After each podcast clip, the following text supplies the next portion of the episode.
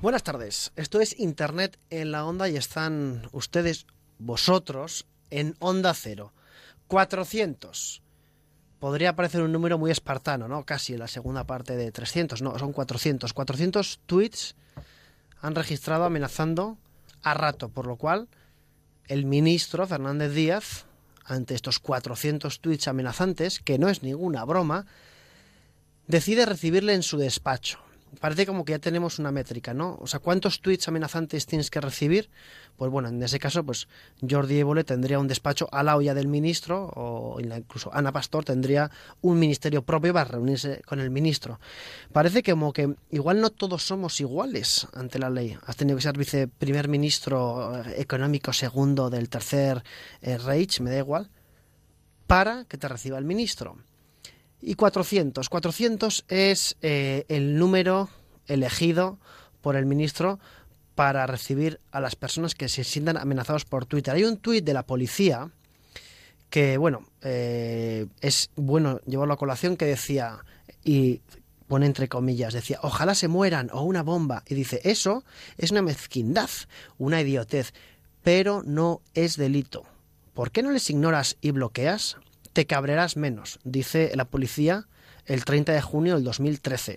Dice, claro, hay gente que se echa las manos a la cabeza porque dicen, pero hombre, ¿cómo puede haber recibido rato 400 amenazas de muerte o de amputaciones si no tiene Twitter? Es posible amenazar a alguien por Twitter sin tener Twitter. Con que tenga Twitter el que amenaza, pues ya vale, ya vale. Las bromas eh, con ese tema, las justas, porque amenazar a alguien por Twitter es igual que amenazarlo en la vida real. Twitter no es un universo paralelo. Recordamos que ya hay gente detenida por amenazar en Twitter. No obstante, el tema es otro. El tema es eh, esa cifra que parece la ideal ¿no? para que te reciba el ministro. Con lo cual, si el ministro de Interior te recibe con 400 tweets, quizás el, la ministra de Agricultura te recibe con 300 azadas o vete tú a saber. ¿no? Quien podría recibir el ministro sin, lugar, a dudas, es a los responsables de la plataforma Comunio. Para la gente que no sepa lo que es el Comunio, que supongo que será muy poquita, hay que decir que el Comunio es una plataforma web en Internet para jugar a fútbol virtualmente, para fichar, para eh, hacerte tu equipo, etcétera. ¿no? Entonces hay miles cientos de miles de personas en España que juegan a este juego, que es un juego gratuito, el Comunio, en el que puedes fichar a Ronaldo, puedes fichar a Messi, puedes fichar a Vicente Hidalgo, puedes fichar a quien quieras para tu equipo. Te haces tu equipo, luego tienes tus puntos, tus puntos, juegas con tus amigos, etcétera. Pues bien, esta plataforma, igual que en los últimos años, eh, bueno, ha tenido tanto, tanto éxito que se ha caído eso ya hablamos en terminología internetera, se ha caído significa que no funciona la página web, que cuando intentas entrar en la página web hay tal nivel de usuarios que no te deja entrar. Curioso. Claro, la gente del comunio, que este es un juego gratuito, está intentando arreglarlo pues de todas las maneras posibles y mientras tanto a través de Twitter la gente va tuiteando, no puedo entrar en la página del comunio y de ahí para arriba, desde deseo que la gente del comunio muera violentamente, y ahí los que se pueden leer. Claro, la gente del comunio que están los pobres ahí intentando arreglar la web, que es una web fantástica, pero que se les cae muy de vez en cuando, reciben estas amenazas también por Twitter que supongo que el ministro eh, hará buena cuenta de ellas para mm, recibirles en su lugar de trabajo, en este caso. Desde aquí queremos mandar un saludo muy grande a la gente del Comunio. Ya sabéis que en este programa en Internet en la Onda somos muy fans del Comunio, jugamos a fútbol con el Comunio y hay que decir que la gente a través de Twitter hay veces que hay mucha gente que es muy pesada, muy, muy pesada, amenazando, criticando, sin lugar a dudas y sin descanso. La pobre persona que lleva la cuenta del comunio, está, que es arroba comunio es, está respondiendo continuamente a todos los insultos, a todas las amenazas que reciben. Y bueno, paciencia, paciencia. Y no queremos dejar de acabar esta introducción al programa sin sin eh, dar la enhorabuena, nuestra más eh, sincera enhorabuena a la concejala de Cultura de Puebla de Prior. Es un pueblo español porque la concejala de Puebla de Prior convocó un concurso a través de Facebook. a través de Facebook para, mm, pues eso, mm, elegir la mejor foto del pueblo. No fue el, a través del Facebook del pueblo, por así decirlo, sino a través de la página de Facebook del Partido Popular de la localidad. Se convoca el concurso y, eh, bueno, la concejala eh, se llama eh, Tamara Acedo, lo convoca y la sorpresa es que la ganadora es Tamara Acedo. Señores, esto es impresionante. Claro, para que no quedara ningún género de dudas de la imparcialidad de este concurso en Facebook, la subcampeona es María José Delgado, cuñada del alcalde del pueblo. Debe ser un pueblo precioso, Puebla de Prior, no me cabe la menor duda. Pero en este caso, Tamara Acedo tiene que ser la mejor fotógrafa del universo.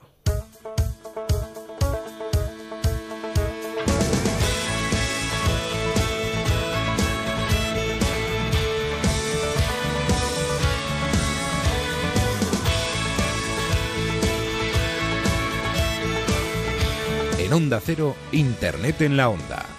Javier Abrego.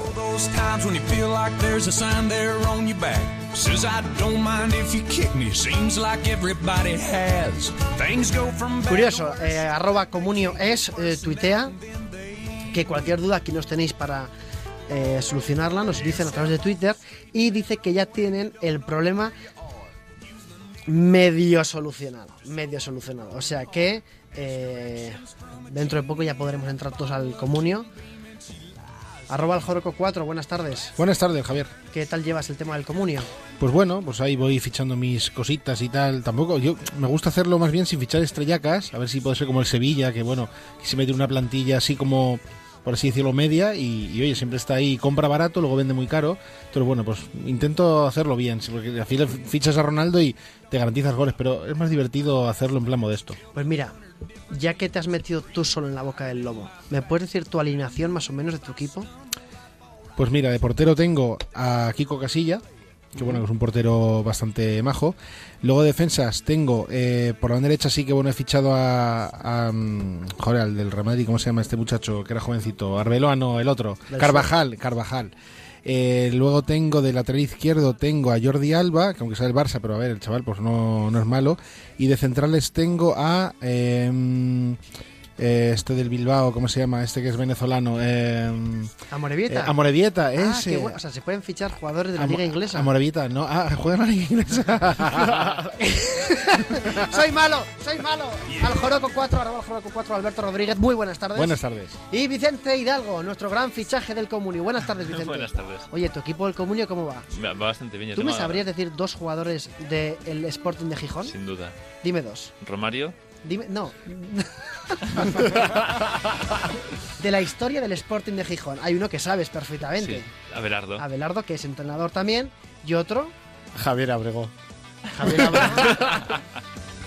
Pikachu, no sé. No. Pikachu. Por cierto, hoy. Eh, Habla, Hablanedo. Hablanedo. Hablanedo y Hablanedo segundo. Eso es, qué bueno. Sí, eran dos hermanos Hablanedo. Hoy, a ti que te gusta mucho el, Pikachu, o sea, los Pokémon, arroba Vicente Hidalgo, he tenido una conversación con una chica de 11 años sobre Pokémon. ¿Y, y le he dicho, ¿cuál es el mejor Pokémon? Y me dice, Harzu o algo así. Harzu, sí. Harzu. No, no tengo ni idea de quién es. A ver, es que yo soy de la época... Espera, que te estoy contando ah, una milonga. No es verdad. Y le digo, claro, yo le digo, ¿pero por qué? ¿Por qué? Eh, Lorea, una niña majísima, me dice, porque tiene todos los ataques y todos los escudos. Y ya no sé qué es eso, no sé qué es eso. Pero para que sepas que el presentador de este programa está la última, he mantenido una conversación de Pokémon y la chica, la niña en este, en este caso, no, no ha notado mucho que no tenía ni puñetera idea. Estoy, estoy muy sorprendido. O sea, me, encanta, es algo que me parece muy bien. Sorprendido a la vez que orgulloso. A la vez que orgulloso. Me encanta. Orgullosísimo. Víctor Fernández, buenas tardes. Buenas tardes. Yo sí que estoy sorprendido, porque yo pensaba que los Pokémon solo podían tener cuatro ataques. Que no tenían escudo, yo los escudos. Hombre, los escudos eran defensa y esas cosas, ¿no? Que no servían para nada, pero bueno, ahí estaban. yo es que soy de la época de Vicente Hidalgo en los Pokémon.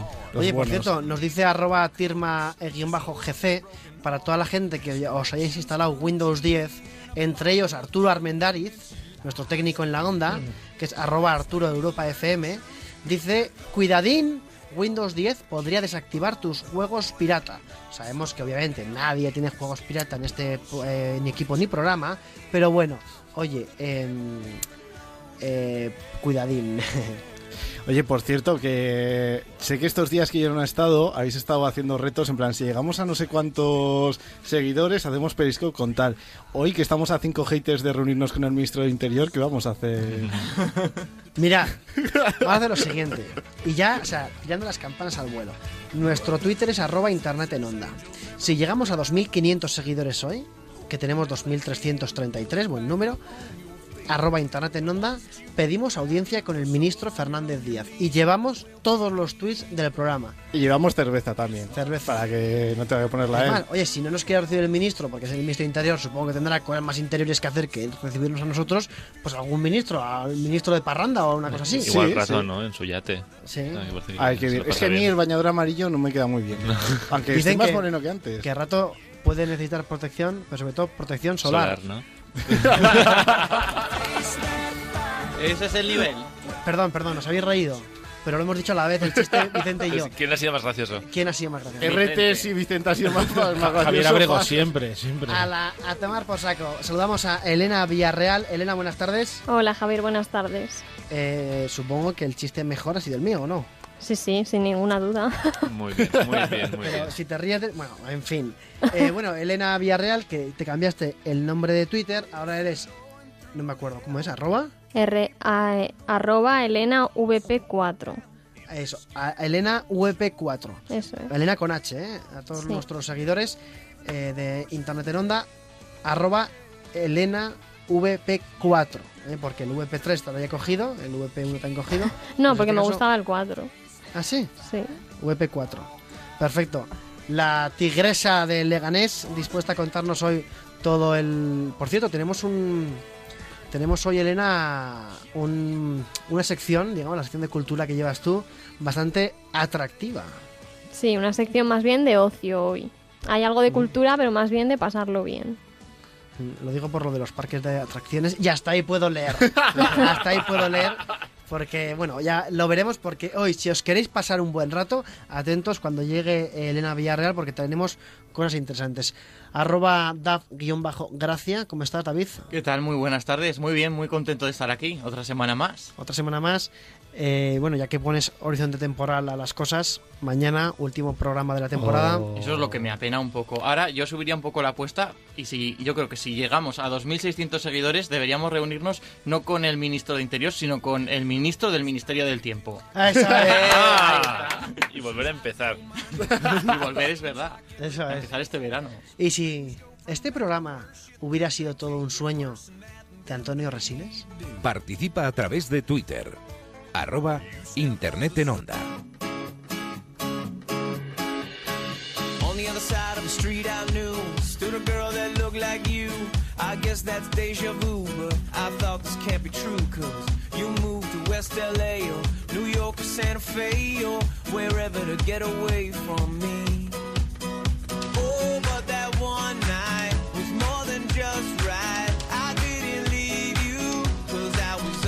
Bueno, ya sabéis que este programa que se hace en directo es eminentemente participativo. ¿Qué quiere decir eso? Que a través de Twitter podéis eh, comentarnos lo que queráis. Hay mucha gente hablando del comunio. La cuenta del comunio es arroba comunio es. Que la web esté caída no es culpa nuestra, amigos. Ya vemos algunos haters del comunio haciéndonos la cobra en el Twitter. Hoy tendremos eh, atención a las noticias que traemos porque eh, somos muy conscientes de que nadie las ha emitido. Pero ya podéis participar en este programa. ¿Cómo? A través de Twitter, con el hashtag en la onda. Sacáis el Twitter, ponéis una almohadilla seguido de en la onda y ahí nos podréis, eh, os podremos leer, ver lo que opináis, nos podéis mandar tweets amenazantes si queréis, la verdad es que nos importa bastante poco, pero lo podéis hacer. Y si sois de Puebla del Prior, y queréis contarnos algo de este concurso de Facebook que ganó la concejala de Cultura que previamente había convocado el concurso, pues nos lo decís. Pero recordad, eh, Twitter, por ejemplo, eh, nos dice arroba Technologicus. Por cierto, el coche autónomo de Apple es real y llegará muy pronto, dice Technologicus. No sé si quiere decir que llegará aquí a las oficinas de Onda Cero o que llegará... eh, veremos. Y dice Technologicus también, dice... Si conseguís el reto de los 2.500 seguidores, atención, Atención, que está todo el mundo aquí mirando sus móviles. Si conseguís el reto, ¿por qué no un programa semanal durante todo el año? eh, Porque hay que trabajar mucho para eso. Tenemos ¿eh? que descansar. O semanal. No estaría mal, hombre. año, ¿no? No, es verdad, ¿eh? es verdad, porque, eh, claro, nos despedimos, nos despedimos con pena, con pena. Dicen que el Pokémon es un juego de estrategia, y VS, EVS, etcétera. Aunque atacar con terremoto es muy fácil. No sé qué he leído, no sé qué he leído. Pero lo dice arroba Aria Scarlett. Ahí está la brecha generacional. Sí, eh, sí, sí, sí, sí. Bueno, y el programa acaba mañana, amigos. Tenemos por delante todavía dos horas con vosotros. Mañana otras dos horas eh, con vosotros. Va a dar pena, va a dar pena terminar el programa, sobre todo cuando hemos conseguido tan buena comunión con todos vosotros. Hemos recibido muchas cartas, también hay que decirlo, y muchos emails al Palomas programa. mensajeras, algunas. Palomas mensajeras, no, pero bueno, también podría ser. Y Bueno. cobras, cobras mensajeras también. Cobras, sí, cobras hemos recibido muchas, pero bueno, esto no es el diario de Patricia. Sí, porque de cobras, lo de cobras, cobras poco. Si quieres conocer lo último en la red, Internet en la onda.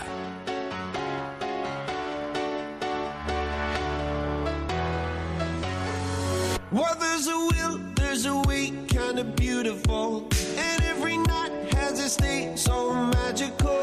And if there's love in this life.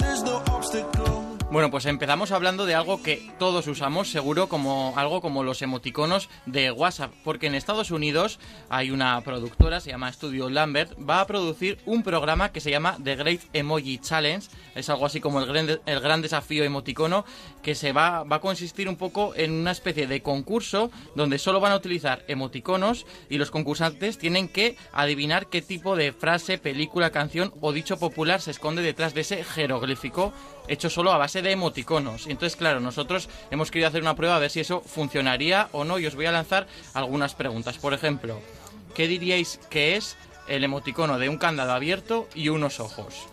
Entonces, tenemos es una película. tenemos que adivinar, y de esto va este programa de Greater Emoji, si a través de los emoticonos, como hacía el hormiguero, si a través de los emoticonos podemos adivinar una película. Eso Entonces, bueno, yo es que he visto ahora el título, pero bueno, ya me la sé, tiene sentido, ¿eh?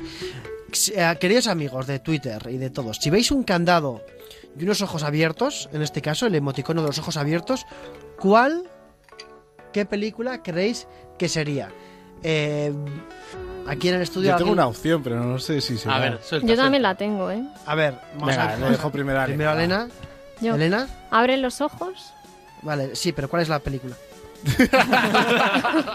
chiste, este chiste me llevo guardándolo mucho tiempo. Efectivamente, ¿ha acertado David? Ha acertado, venga. ¡Mini otro. punto para Elena! Eh, eh. Para el equipo de las chicas. ¿Era esa tu película o no? Sí, era esa, era esa. Vale, vamos Venga, con una un poquito más. Aunque no iba a difícil. decir que era esa para no quedar mal. A ver, Un poco más difícil. Un, la cara del niño pequeño, un autobús y un cono así festivo. O sea, tenemos un niño, un aut- Mira, ya nos dicen a través de Twitter, abre los ojos, sí, habéis acertado, muy buen. Pero ahora tenemos. Eh, un, niño, un niño. autobús y un cono así con muchos confetis. Yo Ay, diría el niño que cogió el autobús y se fue de fiesta, pero no es esa película, ¿verdad? No, eso podría ser un libro de Millennium. Fiesta en el autobús de la guardería. Dos. ¿Dos? ¿Por qué? Parte dos. ¿Podría ser el P que se va de marcha? Eso ¡Eh! es. Mini punto para el Muy equipo de los chicos. Lo que no sabía, lo que no sabía que se va en autobús porque no he visto la película, pero el Peque confetti, guay. Son ustedes la demostración de que se puede hacer radio generalista sin tener una media de 60 años de edad entre los locutores. Oiga, dice Fernando en. Twitter. Qué buena. Oye, eh, la media de edad de este programa, aunque yo la subo un poco, hay que decir que es muy bajita, ¿eh? también es cierto. Vamos con otro emoticón. Mira, aquí dicen el peque se va de marcha también a través de tal. Pero dice. De tales Twitter. Atención, atención a lo que tenemos. Emoticono, niño, autobús, fiesta. Era, recordad, el peque se va de marcha. Pues según Aria en Twitter, dice autobiografía de Arbeloa.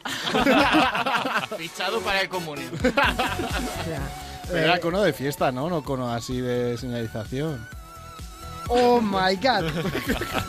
Eh, ¿Sigo? sí, ¿Algún otro así? eh, el último, venga. El último. Venga, el- dos emoticonos muy famosos. La caca y la andaluza bailando. Uh, este tiene tela. Bueno, Ese no me lo sé. Pero no es una caca, ¿no? Es un helado de chocolate. no, vamos a decir que es una caca. Sigue siendo, ahora ahora mismo es una caca. Vale, o sea, vale. el emoticono de la caca. Es helado de chocolate. Y la, y la de la Pero copla. ¿quién ha dicho eso? ¿Quién ha dicho Lo, eso? lo- lo vi el otro día por internet que no, que no son los emoticonos lo que realmente parece ser y la caca no es una caca con ojos, es un helado de chocolate. Pero es el estándar de los emojis, el que, o sea, es- Pues es un, un- una un heladito italiano de chocolate. No, no me arruinéis, arruinéis el Pero bueno, la caca, la- caca. Pero el emoticono de la caca y sevillana. Veremos luego, investigaremos eso. Bien. También porque hay un emoticono que parece que estás rezando, cuando en realidad son dos manos chocando, si os fijáis. Yes. Bueno, la caca y la sevillana. La ¿Qué- caca y la qué sevillana, película? David, esa, perdón, Víctor. Este muerto está muy vivo. eh, eh, eh, ¿Por qué? Elena, No sé, es que no sabía nada. Elena, A mí no se me ocurre una película. tienes que decir cualquiera. Avatar o así. Mm, Bueno, Avatar sería la primera parte, ¿no? La- Cacatar. La caca, ¿no? Pero. Cacatar. En Twitter tampoco lo ha dicho nadie. Eh, por ahora no. El emoticono de la caca y. eh, Una flamenca. y la flamenca. Eh, David, eh, al Joroco, que tú tienes un mini punto. Bueno, con Elena y tú tenéis mini punto. Ya, pero Elena, ¿tú no se te ocurre ninguna? no sé, no, No. quiero- una folclórica con mucho miedo, no sé. no, no sé, no. Caca con No lo sé. Tacones, taconeo, tacones lejanos, no, tampoco. A ver, yo no he pensado, pero yo diría algo así como. Eh, no sé, la verdad es que no tengo ni idea. Venga, lo respondemos. No se va a romper el empate entre el Joroco y Elena, pero Ya. bueno. esto es imposible. Venga, la solución es Dirty Dancing. ¡Ahí va! ¡Ahí va! Di- Dirty, dirty, que en inglés significa dancing, y dancing que significa mierda, mierda con ojos.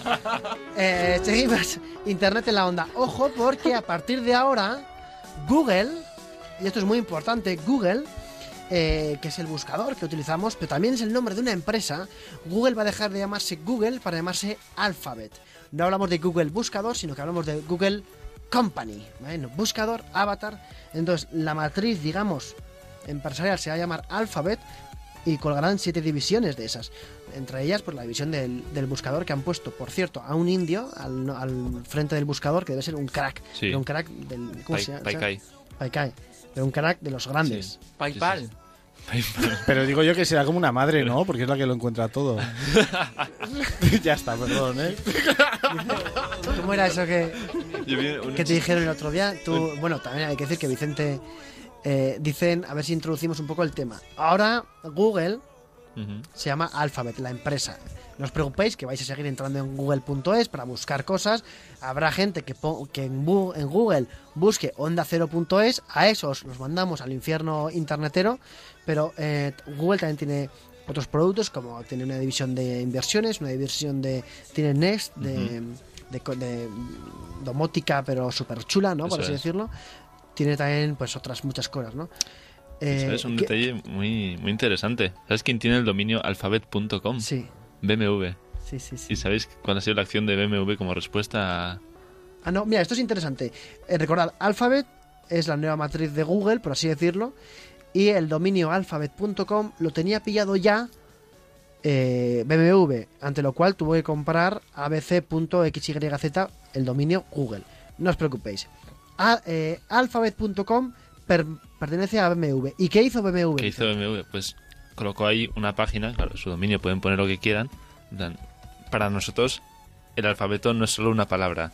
Y pusieron un alfabeto en líneas y cada letra era pues una de las características de, su, de sus coches. En plan, la S de seguridad, la A de habilidad, la Z de, La de habilidad. de, de agilidad en la carretera y la, La, la C, la Z de qué era? ¿La Z? la L de lustroso. ¿Y la Z? La Z de... De Ciritione, lo que De zinc. Eso es muy La 90 Z de zinc. Eso es muy de los 90, muy la bueno. gente pedía el golf con ci- lo- yo- por favor que lleve Ciritione. La Sí, sí, Z no se preocupe, Ball. lleva, lleva doble de Ciritione. Sí, sí, qué bueno, qué bueno. Eso, eso sí que es muy de los 90.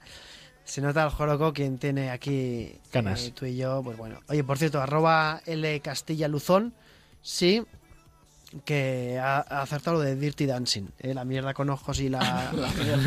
y la- No, no, bueno, no, ojo. Porque dicen, en- han dicho en Twitter, que se dice mierda con ojos. Así, ah, bueno, si lo dicen Vale, en pues Twitter. Vamos a investigar... De, posi- posición con ojos. Vamos de a hablar de- posiciones. Sí. Mejor, mejor, mejor. Vamos a investigar eh, después si realmente es una caca con ojos o es un helado de Chocolate. cho- chocolate. ¿No, ¿No os hace gracia la expresión voy a hacer de cuerpo? Así me ocurre ahora mismo. O descomer, descomer es muy buena. Joder. Bueno, recordad que si llegamos si llegamos a 2.500 seguidores en arroba internet en onda, a 2.500 seguidores, eh, vamos a hacer de verdad, de verdad, de verdad, De cuerpo. algo.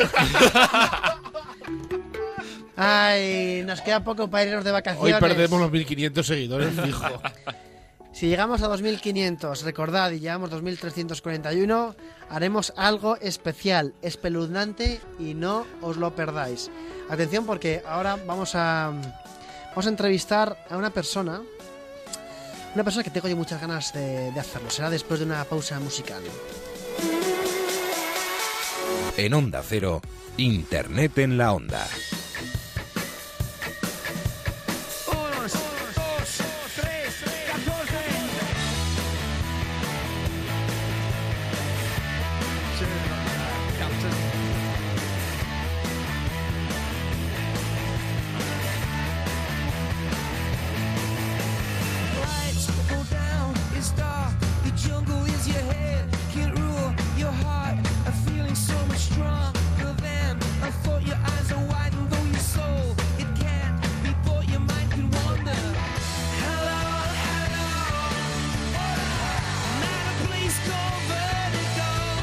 Y seguimos en internet en la onda, está siendo una tarde fantástica.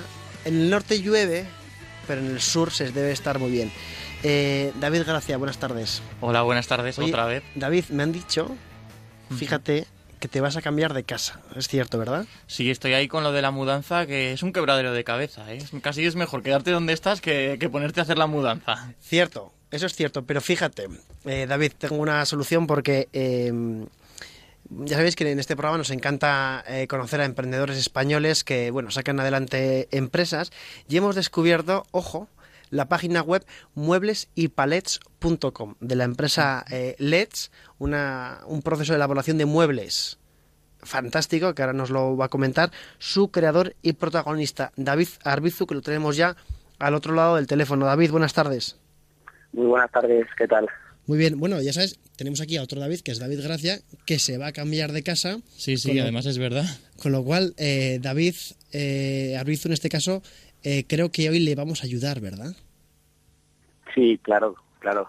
Eso espero, estamos, ¿no? eso espero. Ya he cogido papel y boli, ¿eh, David, para apuntar aquí todos los consejos que, que me deis. Bueno, eh, David, bien, muy bien. en primer lugar, muchas gracias por atender la llamada de, de Onda Cero en este fin de semana caluroso y frío al mismo tiempo.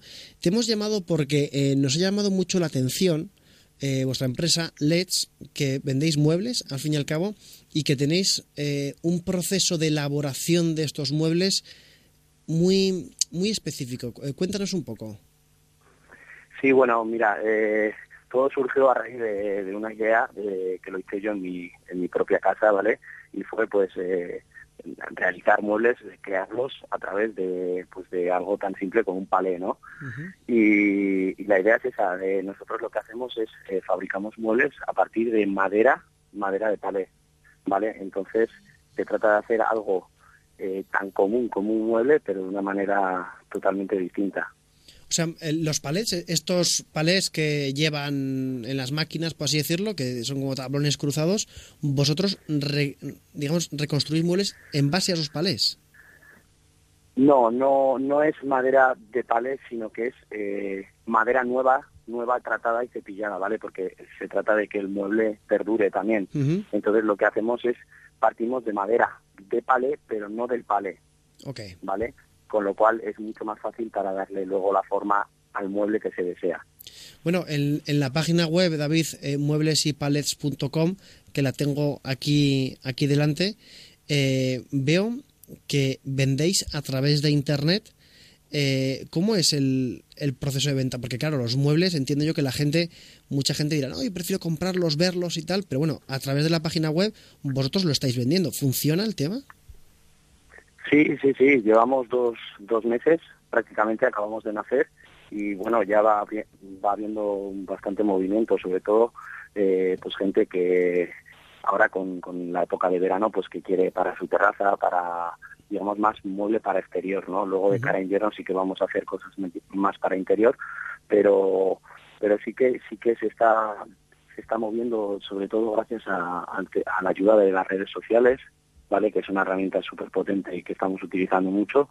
Y gracias a eso y a Internet, pues un pequeño proyecto, pues que está que hemos podido hacer, ¿vale? Qué buena. Eh, te iba a preguntar el tema de las redes sociales porque, de hecho, descubrimos esta empresa porque alguien me invitó a mí en Facebook a la página, eh, la página en Facebook es facebook.com barra Let's and Palets y hablando del movimiento que tiene David, aparte que es una página preciosa, preciosa, tenéis 1500 me gustas, 1528 me gustas en la página. O sea, para darnos una idea del movimiento que hay en dos meses, porque hay páginas de Facebook de empresas que empiezan y tienen muy poquito movimiento. Aquí vemos 1500 y que cada, bueno, cada historia que colgáis, que por cierto es muy, muy chula, tiene 3, 5, 8 me gustas, o sea, que tiene bastante movimiento. O sea, esto realmente os ayuda para los escépticos ¿no? que nos estén escuchando ahora, David. ¿Os ayuda Facebook a vender? Sí, total. De hecho, yo creo que es la, la herramienta más potente que estamos utilizando. Es nuestra, digamos, nuestra forma de promocionarnos. Al final es un pequeño proyecto con una pequeña inversión y Facebook es la, digamos, la vía en la que nos estamos dando a conocer. Y claro, y, y todo lo que colgáis en Facebook, estos muebles, eh, son hechos por vosotros, claro. Sí, sí, sí. Es que eh, yo recomiendo a la audiencia eh, que se meta, porque yo al principio te he de confesar que me costaba mucho creer que estos muebles pudieran estar hechos a, a- a raíz de madera de, de palet. Son 100% vuestros y son preciosos. O sea que dejémonos de Ikeas, ¿no? que tenemos aquí producto nacional, mucho mejor. Eh, si te digo la verdad, estamos aquí en el estudio un poco hipnotizados viendo las cosas, señalando todos a, a la pantalla porque tenéis unos bancos, unas cosas eh, muy chulas. También, claro, vosotros a través de Internet, que está siendo un canal muy bueno para, para vender, a través de la página web he visto que tú cuando puedes comprar puedes eh, ver el seguimiento de tu pedido. ¿Cómo, cómo funciona esto? Sí, bueno, eh, claro, al final, eh, cuando vendes ¿Hemos perdido a David? ¿O lo hemos... David, Eh, sí, perdona, te habíamos perdido un segundo. Eh, ¿Puedes sí, repetir? perdón. Sí, que decía que cuando, cuando compras por internet, pues al final tienes la pequeña incertidumbre de, de, bueno, pues dónde estará mi pedido, cuándo me va a llegar, etcétera, etcétera, ¿no? Entonces intentamos que, que el cliente pues esté en todo momento informado de, de cuándo hemos realizado el pedido, de si lo tenemos en esto, de cuándo va a salir, de cuándo le va a llegar, porque yo creo que eso tranquiliza, por lo menos a mí, a mí me tranquiliza y creo que, que es importante. David, a mí me interesaba sobre todo el y que igual le, le puede interesar a nuestra audiencia, por ejemplo, yo ahora de verdad que estamos metidos en una mudanza, nos interesa, por ejemplo, encontrar una estantería para el salón, pues una estantería más o menos habíamos pensado dos metros. Por ejemplo, si nosotros qui- quisiéramos pedirosla a vosotros, tenemos que ir a mueblesypalets.com y podemos hacer un encargo a medida, o sea, algo una medida concreta. Y vosotros, eh, ¿cómo sería un poco ese, ese proceso? Sí, mira, nosotros lo que lo que hemos hecho es eh, hacer unos unos muebles, digamos, estándar, ¿vale? Y luego en la en la página web hemos dado la opción de a la carta, ¿vale? Que, que es para todo aquel que, que quiera, que le guste este tipo de mueble, pero no vea exactamente lo que quiere en la web, pues nos lo pueda pedir, ¿vale? O sea, hay una un formulario que rellenas, que, que dices lo que quieres y nosotros eh, te lo fabricamos. O sea, que- bueno, me parece que ya tienes un nuevo cliente. ¿eh? Me, quitado, te confieso, eh, David Arbizu, creador de, de LEDs, de mueblesypalets.com, me ha quitado el, rabi- el ratón David Gracia y está buceando por vuestra página. que me interesa. Pero bueno, oye, luego te mandamos y le escribes un, un WhatsApp si quieres. Oye, em, David, eh, hemos visto la, la página web, desde luego la página web es, es fantástica, lleváis las redes sociales muy bien. Vamos a otra parte de, de la creación de empresas. Decíais que habéis nacido hace cosa de dos meses. ¿Cómo ha sido el, el lanzar una empresa aquí en, en pleno periodo de, de crisis o desaceleración económica, ¿no? como dicen? ¿Cómo ha sido crear una empresa? Bueno, al final, eh, como te he dicho antes, eh, al ser un proyecto que nace de una idea propia y desde, desde cero, pues, pues la verdad que ha sido, ha sido muy bonito. Eh, es difícil porque al final, pues, es algo que no sabes realmente si va a funcionar, si va a tener eh, aceptación en el mercado, pero, pero es algo diferente, ¿no? Era lo que me decía todo el mundo, pues eh, la gente conocida y tal. Joder, pues es diferente tal. Entonces, eh, con mucha ilusión, ¿vale? Acabamos de nacer y tal y, y realmente no sabemos si, si va a funcionar a largo plazo o no, pero pero ha sido muy ilusionante. Eh, nos preguntan por aquí, ¿lleváis a toda España, entiendo, y al extranjero? ¿O cómo funciona el entre- la entrega? De momento hemos empezado con España, a- para España. producto nacional, porque porque al ser un, sobre todo los muebles que hay ahora, pues de exterior y tal, eh, lo asociamos un poquito más a verano. eh, hemos empezado con España, no nos queremos no nos queremos todavía abrir eh, más mercados. Eh, David, yo te quería preguntar, porque esto es un poco el sueño de cualquier chico, yo, yo que me crié en un pueblo, además de orgullo de pueblo, a nosotros que nos gustaba construir nuestras casetas a base de, palets, al final esto es un poco el sueño de cualquier chico pequeño, ¿no? Que cogía con los palets y creaba, vosotros a raíz de esa madera, o sea, habéis creado todo tipo de, de muebles. Sí, sí, sí, eso es. O sea, eh, la idea es poder hacer cualquier tipo de cosa, pero dándole esa esencia del palé. Lo que te decía antes de a la carta, pues cualquier estantería o cualquier mesa, intentar hacerla, pero pero partiendo del, del palé. Entonces, también es un reto para nosotros que, que alguien, no- pues alguien como tú, por ejemplo, oye, quiero una estantería de dos metros, tal, pues también es un reto para nosotros poder hacer eso y, y la verdad que es muy bonito. Eh, vuestro eslogan, el eslogan que leemos en la página web, dice muebles hechos con palets, muebles hechos con pasión. Tú, eh, David, si dentro de un año te llamamos y te preguntamos, oye, ¿qué tal va la empresa? ¿Cómo, cómo te gustaría, cómo te gustaría describirla? ¿Cómo te ves en un año? Pues me, me gustaría me gustaría tener haber haber hecho un mogollón de muebles diferentes a los que tengo y, y sobre todo con con ese feedback de, de, de los clientes de, de oye quiero una mesa así porque luego esa mesa eh, queda para esa idea queda para nosotros entonces es, es digamos una combinación de, de, de los clientes de, de la gente de, de oye quiero esto y nosotros el poder realizarlo me gustaría haber hecho un montón de proyectos Pues eh, ojalá sea verdad, ojalá sea así. Dentro, ¿Te parece que dentro de un año volvamos a hablar? sí sí estaría encantado Sí, por favor, porque desde luego proyectos así hacen falta en este país. Gente como tú, David, que, que siga moviendo la economía. Sabemos eh, que no es fácil emprender un nuevo negocio, una nueva empresa en, en España, pero bueno, tú lo has conseguido, lo has conseguido además de una manera muy internetera, eh, que es por lo que estás aquí. Tenéis eh, newsletter en la página web, tenéis eh, redes sociales, tenéis un blog, incluso tenéis página web. Pues que, que siga muy bien la cosa, David. Y quedamos dentro de un año, ¿te parece, verdad? sí sí me encantaría me encantaría Pues eh, David Arbizu de mueblesypalets.com de Let's, muchas gracias por atender la llamada de Onda Cero y lo dicho, muchas gracias a vosotros hasta el año que viene. gracias Gracias David. Some nights I stay up, cashing in my bad luck. Some nights I call it a draw.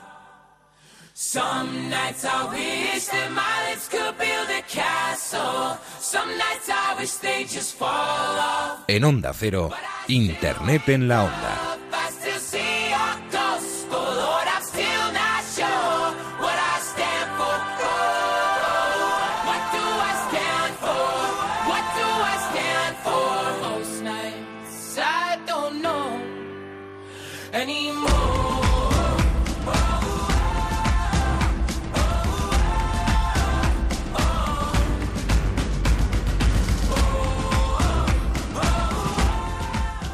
Ahí teníamos a David Arbizu, que bueno, ser emprendedor hoy en día cuesta mucho, joder, pagar esa cuota criminal de autónomos desde el primer día, levantarse todas las mañanas pensando en que tienes que sacar la empresa adelante, incertidumbre. Le damos la enhorabuena porque no es fácil. No es fácil y desde aquí animamos a toda la gente que tenga una empresa a que nos lo diga porque nos encantaría hablar de, de ella, como es el caso de mueblesypalets.com. Eh, mueblesypalets.com. Por cierto, nos dicen, eh, nos dicen a través de, de, bueno, a través de nada, me imprime un papel al Joroco 4 diciendo que el emoticono de la caca en realidad es un helado de chocolate. Ya oficial, ¿no? Ya es oficial. Si lo dice el correo, ya es Alberto oficial. siempre llevando su a su terreno los emoticonos gastronómicos, ¿no? Helado, helado de chocolate rico, chocolate belga, chocolate holandés, chocolate Español, chocolate. Igual Es no son ojos, igual son virutitas Es de... que, a ver, emoji es una. Yo creo que es una palabra.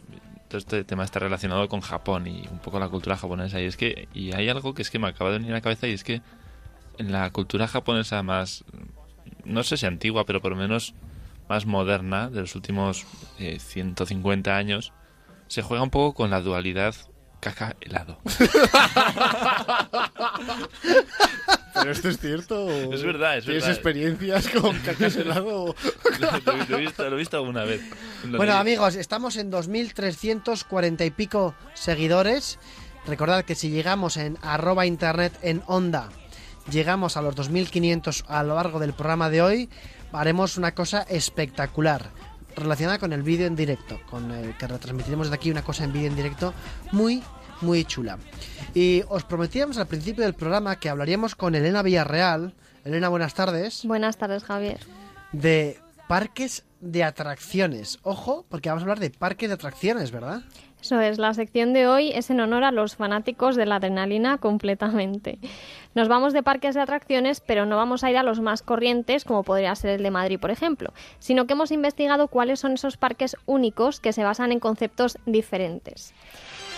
Empezamos nuestra aventura en Estados Unidos, concretamente en Dallas, donde encontramos el parque Zero Gravity Thrill Park. Su página web es gojump.com y hay un montón de vídeos del parque en YouTube, buscando por Zero Gravity Dallas, también están en Twitter como arroba zgdallas y en Facebook como Zero Gravity Thrill Amusement Park.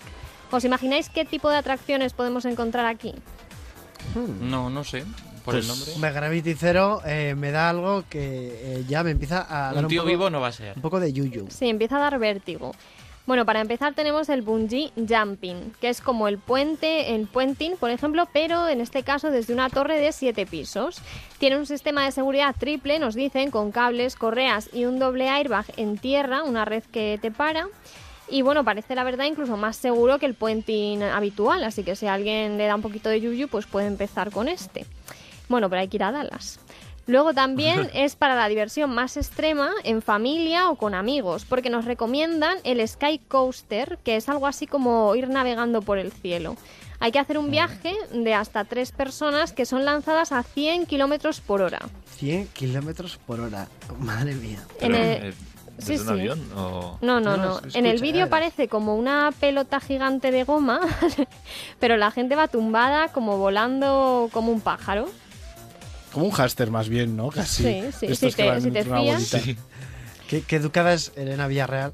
Que dices, como un hámster, y dices, sí, como, sí, Víctor, sí, tómate la pastilla. Como un hámster aplastado, pues. Pero bueno, las medidas, las medidas de seguridad son de, de gran calidad, que son cables, son arneses, ¿no? O sea que seguros estamos. Sí, sí, eso nos dicen. Pero la otra, la, la última que vamos a ver es Nothing But Net, que quiere decir nada, solo una red, y es la más bestia porque te lanzan desde 16 pisos de altura, que son 40 metros, sin nada, sin elásticos, sin paracaídas, sin arneses ni correas. Solamente tú y caes, te dicen que caes muy bien, caes recto, el aterrizaje no se nota, en una especie de red que hay abajo, de seguridad, pero ya está. No sé, es que es muy agradable. Ya. Pero eh, yo siempre me he preguntado, o sea, caes en una red, pero como caigas mal, o sea, No, ellos dicen que bien. Pero se te tiene que quedar la marca, ¿no? Aunque sea de la red en la cara, Eso como es- cuando te echas la eso es siesta o algo. en Los Simpsons, ¿os acordáis de tú te callas, cara de red? ¿No ¿Has visto eso? Ahora te paso media pastilla que me ha quedado. Ábrelo, no te preocupes. Bueno, no, pero bueno, dicen que no se nota. No se nota según esto y O sea, caes yo- estupendo. A lo que yo me refiero es que la red tendrá agujeros pequeñitos. Como tenga agujeros medianamente grandes, Te, te escapas, ¿no? te escapas o te partes por la mitad. Mm, Bueno, en fin, eh, me estoy imaginando torturas de la edad medieval que no me interesan. Torturas de la edad medieval. bueno, edad se de- terminan estos eh, con un tirachinas gigante y una lanzadera espacial. Y podemos visitar TripAdvisor, que es lo que he buscado yo para ver un poco la valoración que le dan. Pues tiene muy buena valoración, así que la gente sobrevive. Tiene cuatro puntos y medio de, de cinco y el certificado de excelencia. Está muy bien. Vamos a leer la de Marcelo, de Chile, que dice que cumple su propósito, los niños se divierten un montón, la atención es muy buena y todos muy serviciales. Así que... Bueno, por lo menos en TripAdvisor a, a esta aberración de la gravedad le dan muy buena nota, en este caso a Marcelo, desde Chile, que dice que es segura y que cumple su propósito. Oye, pues bien. Sí. También te dicen que no puedes estar embarazada, no puedes tener problemas cardíacos ni lesiones y tienes que pesar entre 36 y 108 kilos y medir más de metro 20. Pero bueno, para, para montarte en la atracción, entiendo. Claro, para ¿no? poder participar Ah. en el parque. Sí, O sea, no, decir no en la si vida. alguien, eso es, que alguien se puede quedar embarazada normal y alguien puede pesar lo que quiera y pues los que midan menos de un metro veinte, tranquilos, que según esto, de, según de según gojump.com pueden seguir existiendo. Bueno, oye, em, ¿qué más tenemos? Porque eh, la adrenalina ya corre por nuestras venas, pero yo estoy un, un poco, Elena, voy a decir así, a- un poco acojonado. Pues vámonos a Japón, donde tenemos el Shima Spain Village y diréis, ¿por qué esta música si es Japón? Pues porque es un parque temático dedicado a recrear España. Qué interesante. No tiene página web, es un poco raro, ni tampoco se deja ver mucho por las redes sociales, parece que los japoneses se esconden un poco, pero hemos, lo hemos encontrado en parque-net.com. Y bueno, pues tienen la Carmen Street, la Mayor Plaza, la Casa de Cultura, de Xavier Castle Museum, la Cave of Sun, que supongo que será la Puerta del Sol, la Columbus Plaza, la Santa Cruz Street y el Coliseo. Que Y no- tienen eh, café con leche en Plaza Mayor. Puede ser, puede ser. Nos dicen en Twitter, nos dice ese V blogger, o sea, ese blogger, dice que atracciones de niños de 6 años aquí en España, dice que Arge- en Argelia la edad mínima son 12 años, que no le gustan para nada, dice. La edad mínima para montarse en una atracción son 12 años. No es que 12 años es lo que hay que esperar en Portaventura para montarse en una atracción, digo, es la, la cola lo que dura, pero en este caso la edad mínima son 12 años. Eh, esto del el parque de atracciones de España en Japón tiene que ser muy divertido, sobre todo si eres español. Claro. O sea, porque tiene que ser como, no sé, si vas al Pizza Planet, en, ¿sabes? Será un poco como las películas Un po- un estas. poco marciano. Sí, como Noche y Día, por ejemplo, que hacían un encierro de San Fermín en Eso es. ese día, ¿no? Algo así. De hecho, es una salida laboral interesante para los españoles, porque por lo visto hay muchos trabajando allí, o sea que... Hombre, tío. Qué pues buena. mira. Qué Ahora buena. que acabamos el programa. Claro, y para hacerlo más real, podríamos hacer una parte del parque ¿no? que quiera convocar una consulta para independizarse del parque.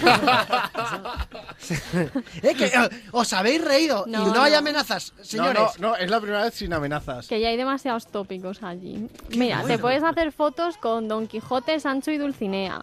Como toro o como torero. Disfrutar de las Cibeles, que en este caso está en la Puerta del Sol, pero bueno, está todo junto. Pasear por unas escaleras diseñadas por Gaudí, todo entre comillas, y en el mismo día todo, así que está muy bien. Hay espectáculos de flamenco y chotis y un montón de cosas más españolas, como por ejemplo un hotel, que es el Hotel Spain Mura, inspirado en Andalucía. Su cafetería y, bueno, es igual que la mezquita de Córdoba. Y los patios andaluces. Qué bueno. así que Está, está pero muy qué bien. bueno, joder, pero Shima Spain Village. Oye, en TripAdvisor tenemos a Sadousawi que dice desde Australia que dice que le encanta, ¿verdad? Sí, le ha dado cuatro puntos, dice que cuida muchísimo los detalles, que es raro en Japón este parque, que la zona es preciosa y le sorprendió precisamente el gran número de personal español que trabajaba allí dando mucho ambiente al parque. Oye, supongo que del hotel ese que has dicho, el hotel español que hay allí en ese parque, te podrás llevar las toallas, ¿no? Que es una tradición como muy nuestra. No lo sé, no lo especifican, pero bueno, todo es muy español y seguramente sí. y bueno, lo único que se queja este chico, que ha dicho Javier, pues de que está todo en japonés y claro, pues igual convendría ampliar un poco el idioma porque no es muy fácil entenderlo. Y ¿Qué, qué palabras españolas se os ocurren a vosotros que suenen a japonés? ¿Se os ocurre alguna? Patatas, es como muy... ¿Patata? Patata. ¿O no? Caquita, ¿no? Ya que estamos con el helado. Pero habría alguna no, ¿cómo es vosotros- clean es en japonés? ¿Cómo? Yo, yoquito, moquito. ¡Oh! Señores, me retiro, me retiro. Yo también tengo yo también tengo uno. A ver. A ver, eh, eh, atención, Elena, por, bueno, y Vicente, como no superes, chistes. como no superes el, el yoquito moquito de Elena Villarreal, eh, bueno, haremos Periscope también, yo sé. ¿Cómo se dice? Pedi- pediatra en japonés. Yo te curo la cría. Mini punto para Elena, pero. Sí, ah, Es ah. muy bueno. No, Bueno, no, no. Vamos a ver. Bueno, a través de Twitter, si queréis algún chiste de japoneses que no sean ni racistas ni, ni, ni ofensivos, mm, o, bueno, Si en, si en Twitter podéis decir lo que queráis, aquí van a llegar, lo vamos a leer de todas maneras, pero leeremos aquellos que tengan más, más o menos gracia, más o menos gracia, como yo quito moquito o yo te cuido la cría. Pero yo te cuido la cría suena como muy... Es Yo que... te curo. O yo te curo la cría. Yo te curo. Yo te curo la... Es que suena a español eso. Yo te hecho. curo bien, pero la cría ya no. Ya. Bueno, Ah, oh, espera, lo siento. ha dicho Elena que a Vicente le cura, ¿vale? Pero que a la cría que no. No, no, ¿cómo suena? ¿Cómo suena? Oye, un parque japonés en, eh, en- O sea, un parque español en Japón. En Se llama el Shima Spain Village. Y ojo porque... Porque es espectacular. Qué bueno, me está encantando. Venga, seguimos. Otro parque, en este caso acuático, que se encuentra en Santa Cruz de Tenerife. Es el Siam Park, www.siampark.net y está en YouTube, Facebook y Flickr como Siam Park y en Twitter como arroba Siam Park. Y tienen blog también, blog.siampark.net. Sus atracciones principales, pues el Dragon, donde te lanzan en un flotador por un tubo enorme que desemboca en un embudo directo a unas fauces de un dragón y ahí notas cómo la propulsión hace que no haya gravedad, o sea que vas como volando por ahí. Tenemos también la Tower of Power, que te subes arriba muy alto, muy alto, tienes que coger mucho aire y prepararte porque te lanzan 28 metros de caída libre hasta un acuario muy bonito repleto de peces y antigüedades. Y ya 28 la... metros, eh, ojo, 28 metros de caída libre. 28 metros. Sí, sí, hay que ir preparado. Nos quieres, nos quieres matar. a este parque. No, mira, otra más tranquila, la Mai Tai River. Aquí te puedes relajar en un flotador, tú solito, en un apacible río rodeado de cascadas, casitas tailandesas y frondosa vegetación. También ves el acuario de los peces, pero ya más tranquilito. Y en, Está bien, ¿eh? En TripAdvisor tiene cuatro Y puntos y gente medio. cayendo en el acuario, ¿no? De hecho, sí, de hecho, sí, los ves por el tubo por arriba. Claro, es que es una imagen como... Mira mamá, el delfín. el delfín saltando, ¿no? Porque otro ha caído El encima. delfín huyendo de, la, de un señor gordo que acaba de caer. Mira mamá, es Magnus. Magnus en tanga ha caído. Qué imagen. bueno, sí, eh, bueno, y seguimos, Elena. Sí, en TripAdvisor cuatro puntos y medio, excelente. Y Rebeca nos dice que es el mejor parque acuático del mundo, Rebeca de Zaragoza, que fue con una familia y con amigos y que es increíble y le pone cinco estrellas. Y los comentarios negativos son en general un poco porque está un poquito masificado, por lo visto. Continuamos en Francia con un parque muy futurista que es Futurescope. Está en Poitiers. Su página web es futurescope.com y les tenemos en Facebook, YouTube, Google Plus como Futurescope y en Twitter arroba Futurescope. ¿Qué atracciones tenemos? Pues la última, la máquina del tiempo, que consiste en un tren en movimiento con efectos especiales que nos llevará por los momentos más significativos de la historia. Y en 3D, gracias a unas gafas que nos ponemos y parece que estamos dentro de las etapas históricas. ¿Qué os parece? Yo estaba en Futuroscope. Sí, yo en también. A mí me parece curioso que Futuroscope, que suena como a futuro, esté en Google Plus, que es ya como muy pasado, ¿no? Sí, esa es buena. Esa es buena. Eh, bueno, yo estuve en Futuroscope en el 97 y hay que decir que en el futuro no dieron ni una, eh, también os voy a decir. eh, no preveyeron la revolución de las redes sociales. En el pasado estuviste en un parque del futuro. Eso es, porque no se puede estar en el futuro en un parque del pasado. Eh, bueno, vamos rápido con la última, Elena, que Venga, nos quedamos muy, sin muy tiempo. deprisa. Tiene emociones fuertes como el ataque de los drones, donde eres un piloto en moto que es el único superviviente de un ataque de naves espaciales y vive una carrera contra reloj tratando de huir de ellas. O la espeluznante Virus Attack, en la que se puede ver el funcionamiento del cuerpo humano por dentro. También tenemos espectáculos relacionados con la ciencia, como destinos salvajes, con animales, colisiones cósmicas, un viaje por el espacio, grandes descubrimientos, mundo submarino, en 3D vemos el fondo del mar o la increíble Ojos que no ven, que es pues para acercarse al mundo desde, otra, desde otro lugar. Tiene también un 4 sobre 5, muy bueno en TripAdvisor, y nos dicen que hay atracciones muy recomendables, sobre todo estas que yo os he dicho. Así que esto Pues, es eh, todo, Javier. Elena, eh, muchas gracias. Lo dejamos aquí. Os dejamos ahora con nuestros compañeros de los servicios informativos, dando la última hora de la actualidad. Nosotros volvemos dentro de cinco minutos. No os lo perdáis. Gracias.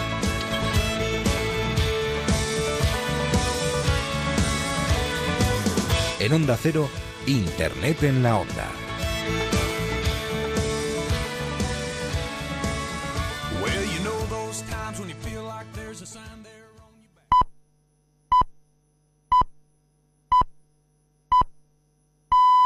Son las 7, son las 6 en Canarias.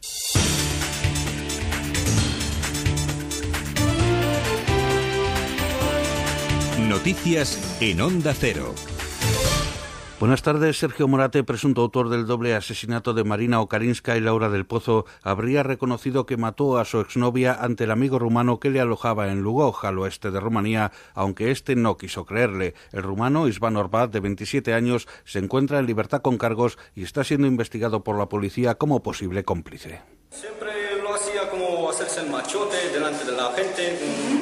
Siempre lo hacía, como mira quién soy, pues cosas así. Pero al final dice cosas, pero luego no los hace y cosas así. Y pues no me lo creían porque ellos se llevaban bien con Marina. Y de vez en cuando pues tenían sus broncas, pero la Marina lo calentaba, como pues le echaba las broncas, cosas así, pero en ningún momento pues que iba a creer lo que me había dicho. El jefe del Servicio de Acciones Especiales responsable del arresto, Daniel Milinku, ha explicado que tuvo que modificar la intervención al encontrarse inesperadamente con la mujer y el hermano de Orbat en el domicilio, pero ha destacado que Morate cooperó en todo momento sin presentar ninguna oposición. Hasta ese momento, el presunto asesino había paseado con su amigo rumano por las calles de la localidad relajado y normal. El juzgado que lleva el caso inició ayer los trámites necesarios para su extradición a España. El joven de 34 años, José Alberto Peñas, concejal del Ayuntamiento de Traspinedo en Valladolid, ha fallecido tras haber sufrido heridas graves en el encierro que se ha celebrado hoy en la localidad vallesoletana de Peñafiel. El joven ha fallecido en el Hospital Clínico de Valladolid como consecuencia de la pérdida de sangre provocada por las graves heridas por asta de toro. La cornada se ha producido en el encierro cuando uno de los astados que iba a acceder a la Plaza del Coso se ha dado la vuelta, lo que ha provocado que dos corredores se chocaran entre sí y finalmente uno de ellos fuera corneado. Seis personas han perdido ya la vida este verano en España en festejos populares taurinos. El candidato de Unión, las catalanas del 27S, Ramón Espadaler, ha advertido de que la radicalidad de los independentistas que buscan una declaración unilateral a cualquier precio y de un partido popular escorado a la derecha más extrema ha dejado desierta la centralidad que su partido pretende dotar de contenido. Espadaler ha asegurado que a medida que se acercan las elecciones catalanas se van clarificando más las posiciones de los partidos donde le preocupa la radicalidad tanto del PP como de los independentistas.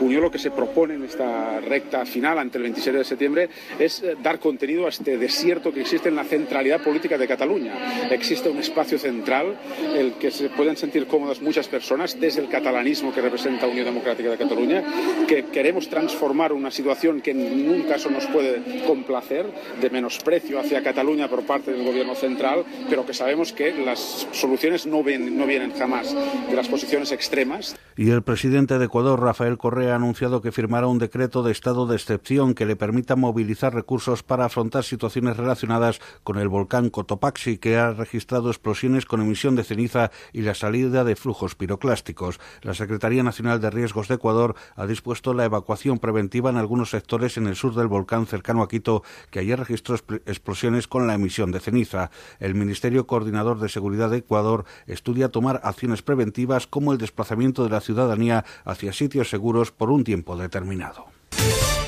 Información deportiva con Ignacio Paramio. Comenzó el entrenamiento del Barcelona tras la derrota de ayer frente al Atlético. Alfredo Martínez. Sesión preparatoria de recuperación de Luis Enrique y sus efectivos para preparar ya el partido de vuelta del próximo lunes frente al Atlético de Bilbao, con la intención de tratar de luchar por la remontada. Ese ha sido el mensaje de Piqué, de Mascherano, de Iniesta y del propio entrenador Luis Enrique. Hoy se espera que participen todos los jugadores disponibles. La única duda podría ser tratar de recuperar a Jordi Alba, pero en principio el jugador solo podría llegar al partido de liga. Está descartado Neymar con paperas, también Douglas, al que le queda algo más de un mes de baja. Así que prácticamente con lo que jugó en Samamé, recuperando algunos de los que fueron suplentes, Luis Enrique tratará de hacer la gesta. Eso sí, el ambiente en las taquillas se ha animado bastante tras el 4 a 0 de la ida. Además está en juego en este momento el partido por el tercer y cuarto puesto en el trofeo Ramón de Carranza. Por ahora Cádiz 1, Granada 1. Recuerden que a las 10 de la noche el Atlético y el Betis se enfrentan en la final. También está en juego el último partido del día en la Bundesliga. Pasado el minuto 30 el Borussia Dortmund vence por 3 a 0 al Borussia Mönchengladbach. Recordemos que hoy también ha ganado el Bayer Leverkusen 2 a 1 al Hoffenheim y ayer venció el Bayern de Múnich por 4 a 0 al Hamburgo. En la Premier League el Everton de, el Everton de Roberto Martínez venció 0-3 al Southampton, el Tottenham empató a 2 en casa frente al Stoke y el Watford de Quique Sánchez Flores empató a 0 contra el West Bromwich. Ayer el Manchester United venció 0-1 al Aston Villa sin David De Gea y mañana cierra la jornada el Manchester City Chelsea. Por último en motociclismo, Jorge Lorenzo consiguió la pole en MotoGP en el Gran Premio de la República Checa, seguido de Mar Márquez y Valentino Rossi. En Moto 2 el primero fue Johan Zarco y en Moto 3 el el italiano Antonelli. Más noticias en Onda Cero dentro de una hora. ¿Harta de saltarte la dieta? Tranquila, a todas nos pasa. Descubre en promofarma.com los beneficios naturales de la Garcinia camboya de los productos soya que reducen el apetito y ayudan a controlarte. Encuentra los mejores precios online en promofarma.com, directo de las farmacias. ¡Estoy en París! ¡Hola, la! ¿Sabéis que la Torre Eiffel tiene más de 300 metros? Pues yo estoy en Nueva York practicando mi English. Yo ahora en el espacio, entre Júpiter y Saturno. Pues yo aquí en la playa, leyendo un poquito. Sí, porque en vacaciones, además de descansar, podemos aprender y divertirnos. ¡Sí! Fundación A3 Media y tú, juntos por la educación.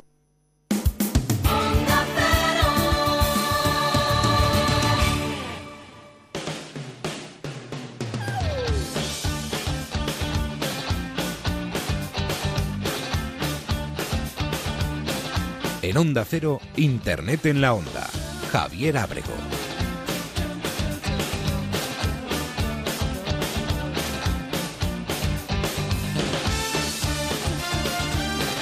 Siete y 6 de la tarde, 6 y 6 en las Islas Canarias. Seguimos en Onda Cero, en Internet en la Onda. Recordad que el hashtag para participar en el programa es en la onda, almohadilla en la onda. Llevamos 2.348 seguidores en la cuenta de arroba internet en onda. Prometemos que si llegamos a 2.500 hoy, que es posible amigos, que es posible, haremos una pequeña locura en honor a todos nuestros oyentes. Mañana hay programa, con lo cual mañana también podemos llegar a los 2.500, con lo cual veremos. No sabemos qué hacer con tantos seguidores, Víctor Fernández. No sé, mientras no sea invitarles a todos a beber, que nos va a ser un poco carete, pero bueno, algo haremos. Tenemos agua del grifo, como no puede ser de, de otra manera, de una calidad suprema. Muy buena, muy sana y muy barata. Bueno, el agua de, el agua de San Sebastián de los Reyes es la mejor agua o el mejor agua de España. Tiene más H2O que ninguna. Con mucho Sí H y mucho y mucho 2. decimos, eh, vamos a entrevistar dentro de unos minutos a Pablo Macaya de Rock de Sport, que es una empresa que muchos conoceréis y si no la conocéis ahora la podéis conocer porque estamos asistiendo a una revolución en los eventos deportivos y empresas como Rock Sport la llevan, la llevan a cabo. si queréis hacerle cualquier pregunta podéis hacerla ya a través de arroba internet en onda o en el hashtag eh, en la onda, que no se me olvide, el hashtag en la onda, que estamos aquí en Twitter que nos salimos. Eso es dentro de, será dentro de unos 15 segundos.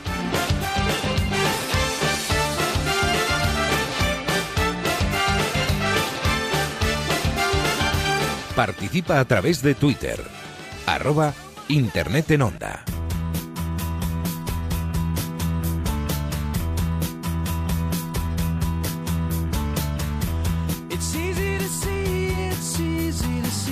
Llegan ya tweets, tweets de todo tipo, pero hay que recoger uno en concreto que nos lleva de nos llega de arroba rock de sport es, que es la cuenta de Twitter, arroba rock de sport es, anunciando que Pablo Macaya, que es arroba P Macaya con Y, P Macaya en, en Twitter, está ya en los estudios de, de Onda Cero para hablar con nosotros.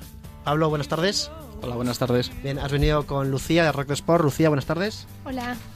Bueno, Pablo, eh, en primer lugar, gracias por venir a- hasta aquí, hasta Onda Cero, el en fin de semana. Que sepas que esta es tu casa, queremos que te estés aquí que en- con nosotros como, como en tu casa. De hecho, hay gente que vive en este estudio y duerme aquí, te lo garantizo. Sí, sí. Pero ventilamos, ¿eh? Para que no huela. Pablo, eh, Rock de Sport está una startup, ya no sé si llamarla startup, porque es una empresa ya consolidada, que está, yo digo, revolucionando el sector de los eventos deportivos en, en este país y en otros países. Eh, cuéntanos un poco, ¿en qué consiste Rock de Sport? Mira, pues Rock de Sport, bueno, gracias por la invitación y por poder dormir aquí también. Pero bueno, eh, estamos aprovechando un poco la, la tirada y la, la moda que hay de, de correr, de hacer deporte, que al final, bueno, dice la gente que es una burbuja, yo creo que, que- que es algo que se va, se va quedando, ¿no? Y aprovechando un poco, pues mejorando, utilizando la tecnología para, para, para que practique la gente más deporte. ¿eh? Nosotros lo hemos visto pues creando una plataforma para, para organizadores deportivos que la utilizan de una, manera, de una manera muy sencilla y gestionan sus eventos online. ¿vale? Pueden crear sus inscripciones, comunicaciones, promocionar su carrera, ¿vale? Pues todo con una tecnología propia nuestra. Vale, entonces yo si habrá muchos eh, oyentes ahora que nos escuchen de, de todas las partes de, de la piel de toro de España, que tengan eventos deportivos y muchos este verano incluso. Entonces, ellos podrían entrar, entiendo, en rockdesport.com y desde ahí gestionar, ¿qué podemos gestionar? Inscripciones, hablamos de carreras, de partidos, de todo tipo de eventos, ¿verdad? Sí, es multideporte al final, ¿no? Se utiliza mucho en, en lo que son carreras, pues atletismo, ciclismo, eh, ciclismo de ruta, BTT, montañismo, pero es cierto que también se hacen torneos de, de tenis o, o de pádel. ¿vale? Cualquiera puede darse de alta en la página web como organizador, alta organizador, rellena los datos y ya tiene pues una herramienta, un administrador de eventos donde puede configurar pues todas estas cosas que dices tú, ¿no? Inscripciones, pero tiene también para subir clasificaciones, diplomas online, eh, configurar unas tarifas, precios por tarifas, un cuestionario de inscripción más o menos complejo, ¿no? De una forma muy abierta y no hace falta tener conocimientos informáticos, ¿no? En cinco minutos tienes el evento funcionando. Bueno, has dicho que, que no hace falta tener conocimientos informáticos, de repente toda la gente aquí en el estudio eh, se ha, se ha venido arriba, se ha venido arriba, el programador que tenemos todos dentro. Entonces, claro, existe la era, o por lo menos esto lo digo yo, pre-rock de sport y post-rock de sport, porque antes, por ejemplo, pongamos un ejemplo, el, el cross de Onda Cero, que de Ponle Freno, que se organiza todos los años en, en Madrid, vamos, hasta hace cuatro días, hasta la llegada de Rock de Sport, eran unos folios de papel, emails, una cantidad de información terrible, mm, gestionada, pues bueno, en este caso porque es Antena 3 muy bien, pero en otros muy mal, con el nombre aquí, no, que me he inscrito, que no me he inscrito. Ahora creamos nuestro evento con rockdesport.com y ahí tenemos quién se apunta, cuánto paga, podemos dar diplomas, podemos dar eh, todo lo que sea. Esto, Pablo, igual tú no lo querrás admitir, pero esto es una revolución. Sí que es una revolución y bueno, hemos pasado una época que dices tú, ¿no? Pues con papeles, faxes y demás. Pasamos una segunda época de, bueno, cada uno se hace su propia página web, desarrolla sus inventos para poder hacerlo un poquito mejor y esta es una tercera eh, onda en la que en la que entra ya algo más automatizado, pues mucho más abierto, más pensado para todos y que está evolucionando además constantemente para, para todos los clientes. ¿no? Todos los clientes tienen necesidades, nos las, nos las mandan y las vamos metiendo en la plataforma y de esta forma todo el mundo aprovecha esas, esas mejoras. Claro, ¿y, y qué tipo de clientes, por así decirlo, eh, tiene Rock de Sport o se pueden aprovechar de, de Rock de Sport? Pues mira, clientes, el, el año pasado, por, por, ejemplo, gestionamos más de mil eventos Mil deportivos. Eventos. Entonces hay de todo, hay de todo. Hay empresas profesionales del sector, hay clubes, hay federaciones, hay empresas de cronometraje que necesitan este sistema de, de apoyo para, para, dar mejores servicios. O sea que puede ser de, de todo y de todo tipo de deportes. Entonces, si, por ejemplo, un ayuntamiento en fiestas patronales va a hacer una carrera ciclista. Lo sé porque conozco el caso. Una carrera ciclista en la que puede que incluso corra alguien de onda cero. ¿no? Entonces, puede incluso. Eh, entra en rockdesport.com, sea de alta, y ahí ya no hace falta, oye, mandadme un WhatsApp o mandadme un fax. No, no, entrad en la página que queremos dentro de Rock de Sport, que se crea muy fácil. Hay un botón de apuntarse, puede ser un evento gratuito, un evento de pago, cualquier tipo de evento, y desde ahí tienes todo perfectamente gestionado. Y entiendo que cuando alguien se da de alta, te llega una comunicación, ¿no? Mm, Entonces, eso es. tú como organizador, imagínate, ¿no? Esto digo yo porque me gustan estas cosas, ¿no? Que llegas, eh, estás en tu casa, te levantas por la mañana, recibes cinco emails de cinco nuevas personas que se han incorporado a, a tu evento, ¿no? Sí, eso es. a- Al final es, es facilitar al organizador, pero también para que se dedique a lo importante de la carrera, ¿no? No solo el tema de inscripciones, sino que hay millones de cosas que tiene que utilizar un organizador y, y gestionar y que la carrera vaya muy bien, pero la base de todo siempre son las inscripciones en este sentido, ¿no? Si los datos están muy bien, ordenaditos, mm, te conectas todos los días o ves en el móvil que, mira, 5 inscritos más, 10, 50 o 1000 o 22.000, ¿no? Depende del tipo de organización, pero lo tienes todo muy ordenado, muy seguro, ¿no? Al final te, da pie a gestionar mucho mejor tu evento en otros aspectos. Y mm, está claro, rockdesport.com, que aparte tenéis presencia en redes sociales, estáis en, en Twitter, en Facebook, en, en, todos lados. Por cierto, a partir de ahora empezaremos a seguir a arroba rockdesportes, que es la cuenta de Twitter, empezaremos a seguirla. Eh, vamos a la parte más de, de empresa, porque claro, mm, aquí estamos viendo al Pablo Macaya, eh, por así decirlo, desarrollador, programador, desarrollador de negocio, pero vamos con el, el Pablo Macaya empresario, ¿no? Claro, tú tienes una idea, Pablo, dejas todo lo que estabas haciendo, tienes una idea y venga, en plena crisis vamos a montar eh, una empresa. ¿Cómo ha sido esta travesía más o menos por, por el desierto? No, no es más o menos, es una travesía por el desierto, en toda regla. Eh, no sé, como emprendedor al final pocos consejos puedo dar en ese sentido, ¿no? Yo creo que si, si lees cualquier eh, manual o blog, pues yo, todos los errores, pues yo creo que todos, todos, de- del primero al último lo- los he hecho, ¿no?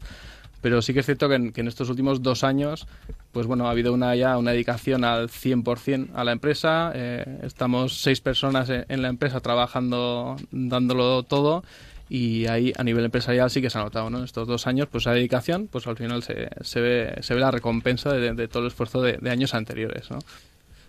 Porque bueno, al principio yo entiendo, venga, lanzamos Rock de Sport, primer día no se apunta ni el tato, segundo día se apunta mi madre, por así decirlo, nuestros amigos, pero llega un día en el que, oye, mil eventos, habéis dicho, que son tres eventos al día, que son, oye, oye, que son mil eventos, más toda la gente que se apunta a esos eventos, ya empecéis a ver ciertos resultados en la plataforma. ¿Cómo es ese paso ya de, de startup, por así decirlo, empresa pequeñita, eh, que nacéis a pagar seis nóminas y a gestionar mil eventos? ¿Cómo es ese paso? Pues es emocionante, ¿eh? emocionante ver cómo, cómo tu idea va cogiendo forma, vas adaptándola a las necesidades de, de los clientes, va- vas viendo que, encaja todavía mucho mejor en los clientes y bueno, pues una primera fase de llamar puerta a puerta, perseguir a todas las carreras de, de- de toda España, llamando sin, sin piedad ¿no? y mandando información, a- hemos pasado a, empezar a, que nos llamen, ¿no? Eh, nos escriben, se apuntan a través nuestra en, en otras carreras, a la vez son organizadores, nos escriben, oye, ¿cómo funciona esto? Y nosotros al final, pues bueno, somos bastante cercanos, a, a pesar de ser una empresa tecnológica, pues llamamos a los organizadores, les ayudamos a crear los eventos las primeras veces, bueno, tienen un soporte bastante cercano. Claro, porque entiendo que en este tipo de productos eh, hay muchas funcionalidades. Tú mismo has hablado de dorsales, has hablado de, de, bueno, de todo tipo de, servicios extra al, mm, al simple, a la simple gestión y creación del evento. Claro, hay gente que se puede sentir abrumada por todos estos servicios que dais, con lo cual entiendo que habrá que trabajar mucho lo que se llama la usabilidad de la página para que todo sea sencillo, pero a la vez no dejar de dar servicios. No es como esa dualidad de eh, doy muchas cosas, pero la gente acaba liándose y aquí se soluciona siendo cercanos y ayudando a la gente. Esto hay muchas empresas que no lo entienden. Hay empresas eh, y mucha gente que no entiende el hecho de que las empresas nuevas tengan esta dedicación al cliente. Pero claro, vosotros en cuanto veis que alguien organiza un evento o algo, vais, le ayudáis, le hacéis cualquier cosa. Esto, que es un modelo que, bueno, mm, en el futuro puede ser poco escalable, os ayuda a fidelizar clientes, ya que si el Ayuntamiento de Alcorcón este año hace la carrera con vosotros, el año que viene la vuelve a hacer con vosotros. Sí, la verdad es que además son, son clientes bastante fieles, ¿no? Re- repiten, eh, tenemos contacto con, con ellos, pero es cierto también que, tenemos clientes que les hemos ayudado en el primer evento y luego ya no hemos vuelto a hablar con ellos, ¿no? Y vemos que van creando, creando eventos y, y van gestionando inscripciones y demás y nos escriben alguna vez pues, pues si tienen alguna duda, ¿no? Pero realmente son ellos los que son, vamos, autónomos totalmente. Y bueno, viendo un poco todo lo que íbamos eh, creciendo en inscripciones, pues eh, os he contado antes que había mil eventos, pues en inscritos, en personas inscritas en el 2014 tuvimos 300.000 inscripciones, que son 300.000 personas haciendo deporte, y este año llegaremos al medio millón de, de inscritos. O sea que en ese sentido está creciendo mucho, eh, la gente, los organizadores son autónomos y viendo todo lo que crecíamos, pues hemos visto que, que sí que había que ayudar todavía más a los organizadores, ¿no? Pues ofreciendo otros servicios, aparte de la parte tecnológica de, de la plataforma, pues el ofrecerle pues otros servicios que necesitan, que nosotros por volumen ya llegamos a unos precios y a unas calidades muy buenas y, y ellos, pues imagínate crear, una- tener una carrera de mil personas, hacer dorsales, pues los precios que consiguen no son muy buenos. Nosotros hacemos 150.000 dorsales, podemos llegar a precios muy buenos con calidad que la que estamos buscando nosotros y ofrecerlo al resto. Nos has contado un poco la parte de, de los organizadores, ¿no? Cómo se pueden beneficiar de la plataforma. No sé si los usuarios, los runners, también eh, se pueden apuntar para que le lleguen los eventos que vosotros, bueno, que se organizan con, con vuestra aplicación para que ellos se puedan enterar. Y digo, porque igual habrá mucha gente que le gusta correr y que igual quiere participar en esos No, no, eventos. habrá ¿no? mucha gente, no. Tú quieres correr Quiere- quiere- carreras. sí, porque el verano está siendo muy duro. y- Este servicio existe, entiendo, ¿no? ¿Lo tenéis? Sí, nosotros hasta ahora nos habíamos centrado muchísimo en el, en el organizador y el año pasado, ya en agosto, justo hace un año, pues ya abrimos la plataforma también para deportistas, para que se den de alta su, su perfil de deportista, estar al día con, pues, con una agenda semanal de los eventos que se van a abrir inscripciones, que cierran, cuando ese fin de semana qué eventos hay, dónde hay. Y la verdad que ya tienen, bueno, está, los, los deportistas han respondido rápido, ¿no? Ahora, desde, desde agosto del año pasado hasta ahora, pues tenemos 180.000 deportistas dados de alta en la plataforma que están recibiendo información eh, continuamente, ¿no? Y vamos creciendo pues a 3.000 o 4.000 a la semana. Qué bueno. Que, joder, son cifras que marean un poco, marean un poco, visto que igual al principio no existían esas cifras, ahora ya 3.000 a la semana que se apunten, uf, es una, una barbaridad. En este caso, eh, estamos hablando con arroba P Macaya, Pablo Macaya, de Rock de Sport, que organizan eventos deportivos desde su plataforma. No organizan ellos, sino que la gente que organiza va a Rock de Sport para que la organización sea muy sencilla. En vuestro caso, Pablo, lo que es Twitter, Facebook, ¿os ayuda a que la empresa crezca más?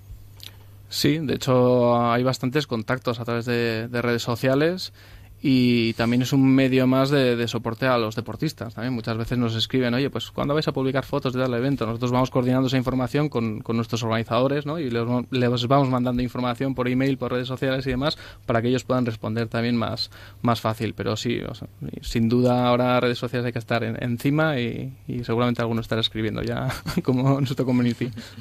Sí, claro, esta plataforma lo único que no le veo así de bueno es que no se nos ocurrió a nosotros. Porque es una cosa que, es, que parece como evidente, ¿no? Un modo de negocio muy simple en el sentido de antes tus, tus eventos, la organización era un caos, ahora ya no lo es. Ya no lo es. ¿Cómo es la manera de, de ganar dinero por parte de Rock de Sport?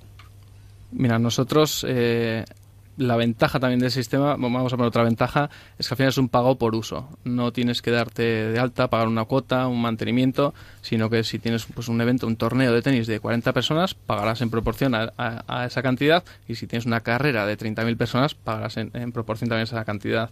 Entonces al final es, es, en base al éxito de tu carrera, ¿no? Pues si consigues más participantes, el, el coste del servicio es algo mayor, tenemos una pequeña comisión sobre el servicio y, y, ya está, y es muy sencillo para los organizadores. Es, eh, crean el evento, no, se cobra a través de nuestra pasarela de pago y cuando finaliza el evento le transferimos el dinero que se ha ingresado y listo.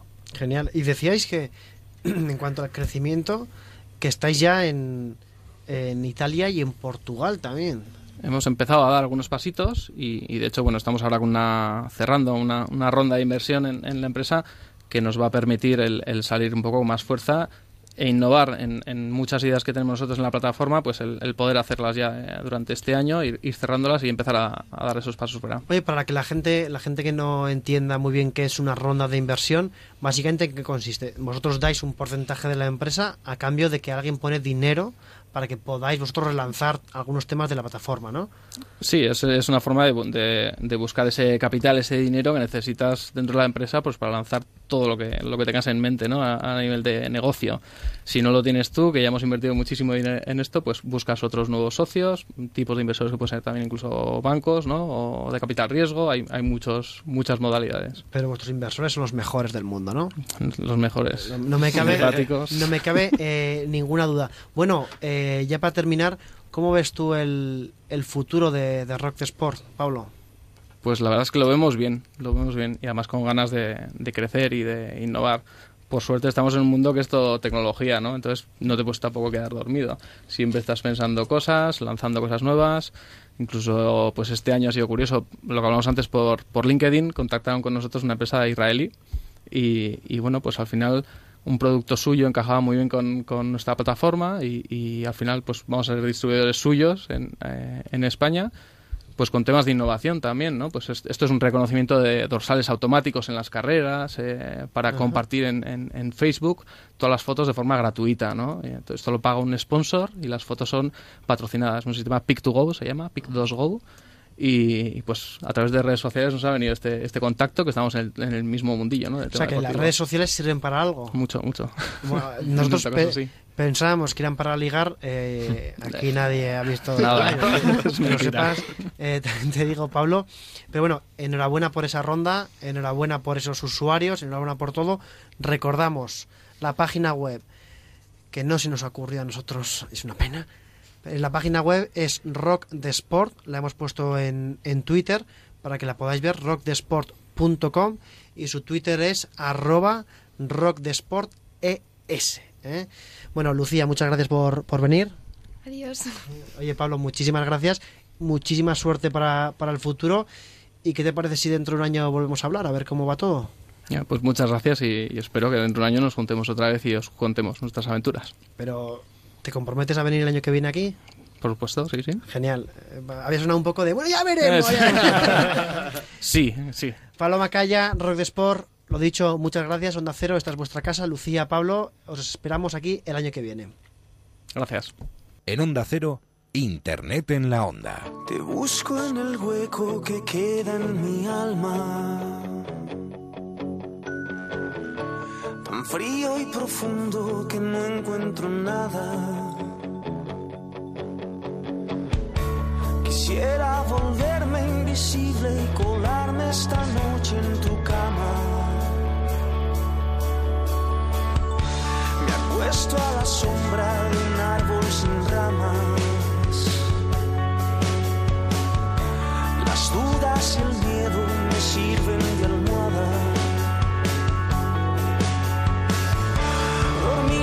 shady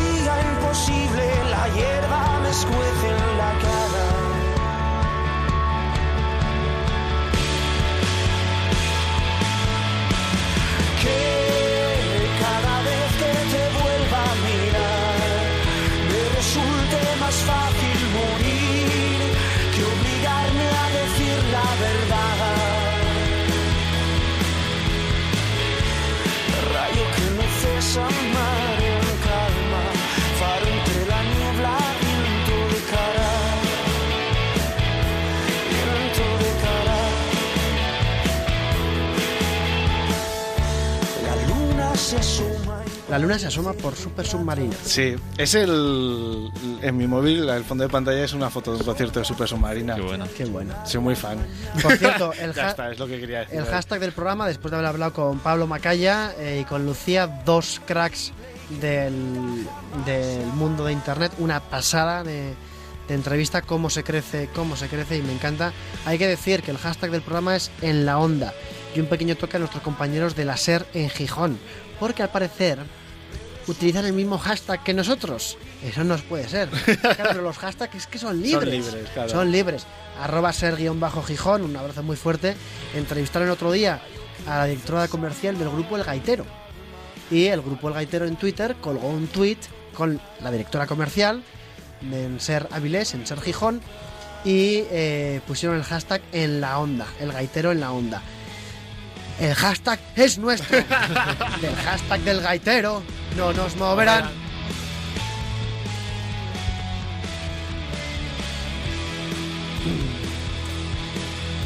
Si nos trae una botellita de sidra, podemos perdonarlo, ¿verdad? Ah, pues sí, mira. Y les ayudamos a ser Puede trending ser. topic si quieren. Efectivamente.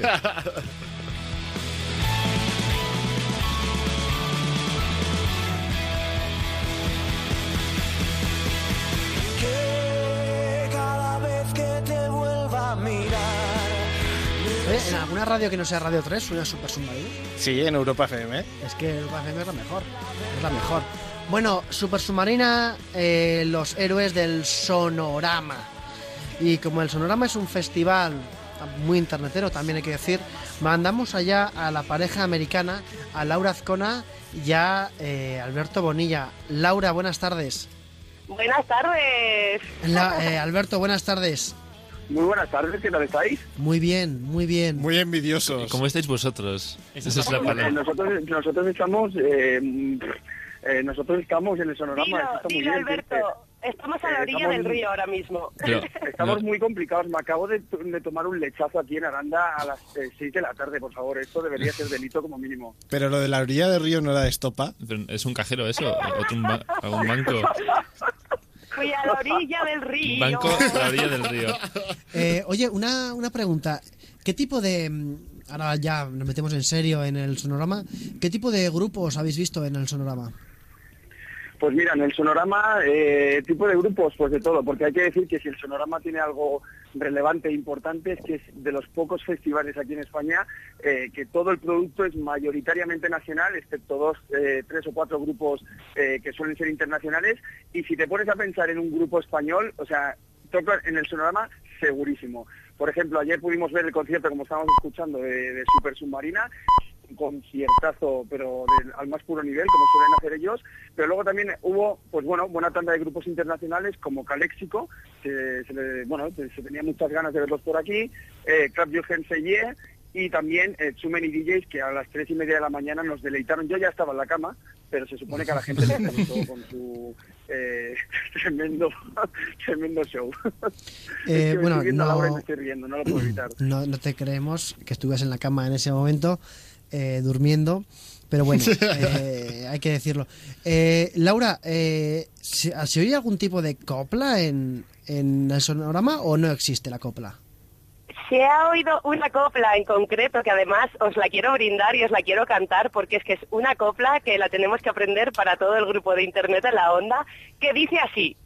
Era tan poco en la vida que nada era, por no tener no tenía ni una madre que lo quisiera. Y ole, ya no me sé más. Me encanta.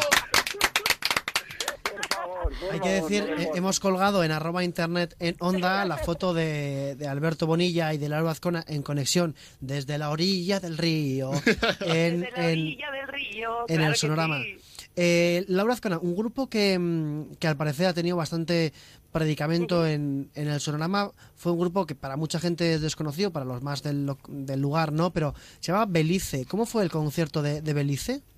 Bueno, el concierto de Belice fue impresionante. O sea, es una música eh, que te transporta, ¿no? Es como muy agradable, muy... no sé cómo decirlo. Es una música que, que- que te atrapa, por así decirlo. Y la verdad que toda la Plaza del Trigo estaba entregadísima y lo disfrutamos un montón. Que bueno, estamos escuchando de hecho a, a Belice de fondo porque eh, bien suena. Belice que fue trending topic durante, durante su concierto.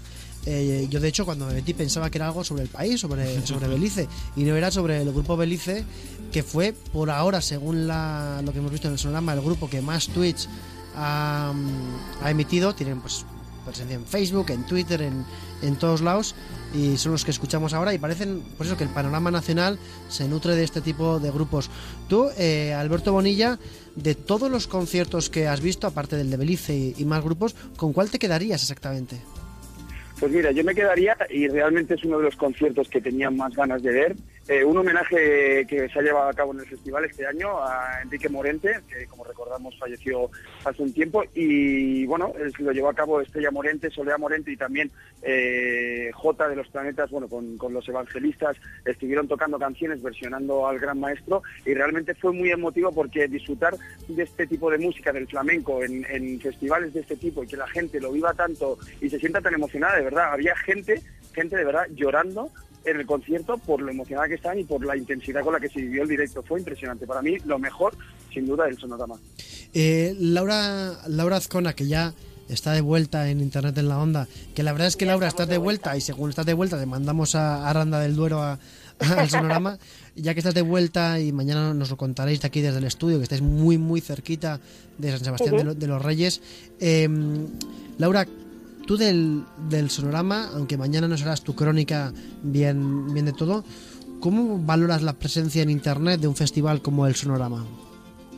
Pues la verdad que la presencia de Internet al final en este tipo de festivales está muy presente, ¿no? Yo, al margen de que quizá igual he echado en falta algún tipo de tweet wall, ¿no? Este tipo de historias que se suelen poner en los conciertos, que van saliendo quizá los tweets en directo del público, igual me ha faltado un poco más esa interacción, pero al final es un festival también muy de, muy de gente joven, muy de Internet, muy de comunicarse los unos con los otros y de decir que incluso había un stand de una marca que te, que te permitía cargar los móviles y que es algo que al fin y al cabo tienen en cuenta pues a la hora de, de la gente que pues para comunicar de los festivales pues pues bueno pues viene muy bien cargar el móvil enviarte unos whatsapps puntos de encuentro puntos de conexión wifi entonces bueno cada vez va viendo más que, que en este tipo de festivales lo tienen en cuenta Y esa, esa carga de eh, móvil... Javier. ¿Sí? Javi- Javier, me gustaría mm, solo explicar una cosa breve que me ha parecido el único gran error del sonorama y que me gustaría expresarlo aquí en Internet en la Onda, que es que ha sido un momento en el que Laura me ha contado que un chico después de tres días consecutivos viéndola, ¿vale? Le ha dicho que, que, bueno, que, que la había encandilado y que, bueno, que llevaba tres días siguiéndola, que la había visto en diversos bares y yo le he dicho a Laura, ¿y le habrás dado el número de teléfono? Y me ha dicho, no, no le he dado el número de teléfono. Me parece el gran, grave error del sonorama. Laura se ríe, Laura se ríe. Vaya fail. Vaya fail. Fail, es que es un fail. Un extazo, es un extazo. Sí. Bueno, Se oía tratar al fail, pero Alberto, ¿tú, tú de verdad quieres que yo cuente lo que vi anoche? Nosotros sí queremos que lo cuentes. Eso, eso queremos, queremos que nos habléis de ayer a la noche porque ayer a la noche tuvisteis un encuentro con algunos fans de Internet en la Onda que a través de Twitter y tal eh, os juntasteis. Ha habido muchas fotos en Twitter. ¿Cómo fue ese encuentro con oyentes de, de Internet en la Onda, Laura? Bueno, Pues lo fue muy bien. Yo la verdad que Alberto interactuó mucho más que yo, sobre todo con el público femenino. Y la verdad que muy bien, la verdad que la gente es súper agradable, todo el mundo escucha el programa y, la verdad que muy contentos. La historia es que, bueno, pues por supuesto Alberto interactuó más con el público femenino que yo y, y nada, bueno, que lo cuente mañana. Bueno, Sí, qué raro, qué Yo- raro. Yo, lo que quiero decir, lo que quiero decir es que como decíamos la semana pasada y para los oyentes fieles, tú comentabas Javier que la gente me reconocía por la calle y se hacía fotos conmigo, ¿no? Y sobre todo lo que me he encontrado en el sonorama es que eh, la gente me reconoce por mi voz, pero ahora la reconocen por su cuerpazo. Entonces, es una cosa con la que no se puede ni competir. Cada uno con lo que tiene bien. Todo ¿no? viene por Periscope. Desde luego, Alberto, has firmado muchas camisetas de chicas. Alberto ha firmado muchas camisetas y muchas eh, mochilas de estas de espalda. ¿Mochilas Bueno, de quechua? eh, Laura Azcona, Laura Azcona, Alberto Bonilla, seguid en el sonorama, esperamos vuestra crónica mañana, por favor, y muchas gracias por, por entrar en directo, sabemos que estáis en pleno trabajo ahora, pero mañana os esperamos aquí en el estudio. Gracias. Gracias. Bueno, un abrazo a vosotros, adiós. Adiós.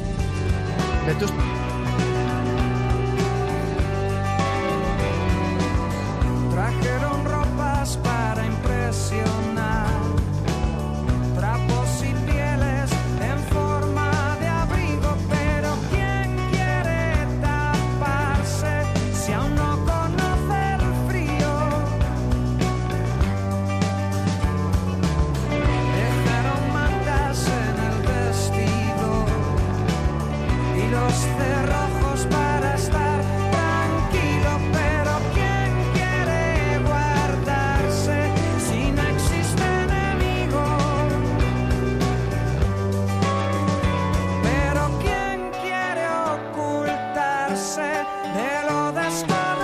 Hemos notado a, en concreto Elena Villarreal que quería. Se, se te notaba, Elena, con muchas ganas de estar en el sonorama, ¿verdad? Hombre, pues sí, me hubiera gustado, pero bueno, todos no podíamos ir, pues No, para la hombre, próxima. Para la próxima, lo que hay que decir es que, bueno, el presupuesto es el que es, el presupuesto es el que es, pero, eh, Elena, la próxima eh, te dejaremos elegir con quién ir y podrás ir. Vale, muy bien, tomo nota. Será con Víctor, será con David, será con Alberto, será con Vicente. O con Javier Abrego. O con Javier Abrego. Joder, pero bueno, alguien tiene que estar aquí. O con. Laura. Entendería que No, pero con- Laura y Alberto ya, ya han ido, Ah, ya no, ya pueden, no no pueden vale. repetir.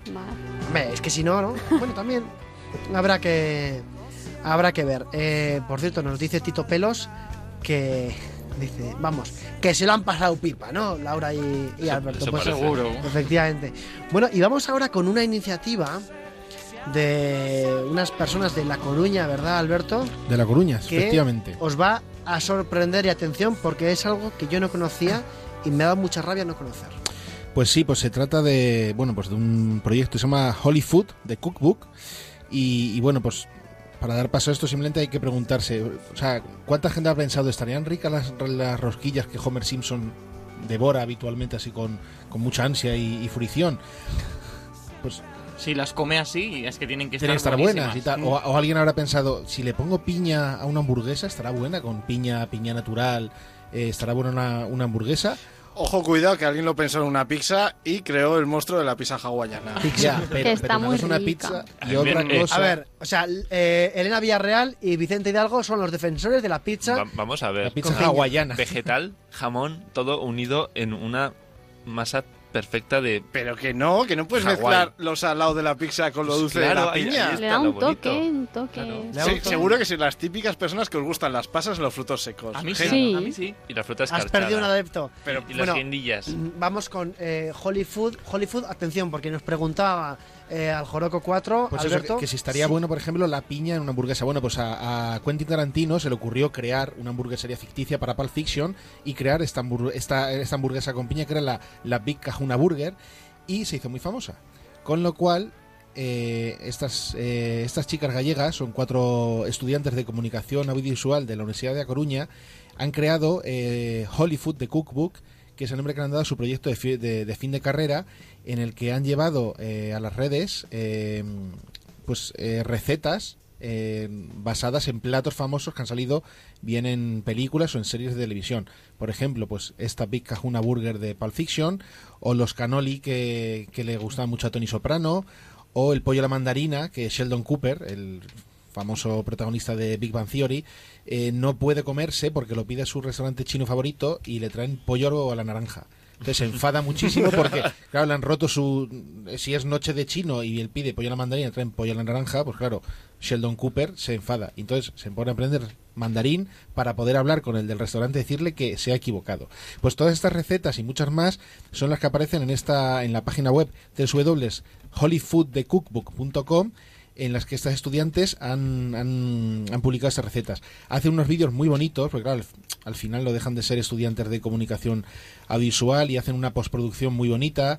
eh, utilizan planos originales para lo que suele ser un vídeo de cocina, porque utilizan pues planos picados, planos cenitales, eh, planos de detalle. de, por ejemplo, pues si la, la, la receta tiene miel, se ve pues como una cuchara que deja mm, así un poquito como derramar la miel, o si tiene sésamo, salen unas manos así como eh, manu- tocando el sésamo, unas mandarinas que salen rodando por una mesa llena de cómics y tal. Entonces lo Ah. hacen un, un atrezo muy bonito.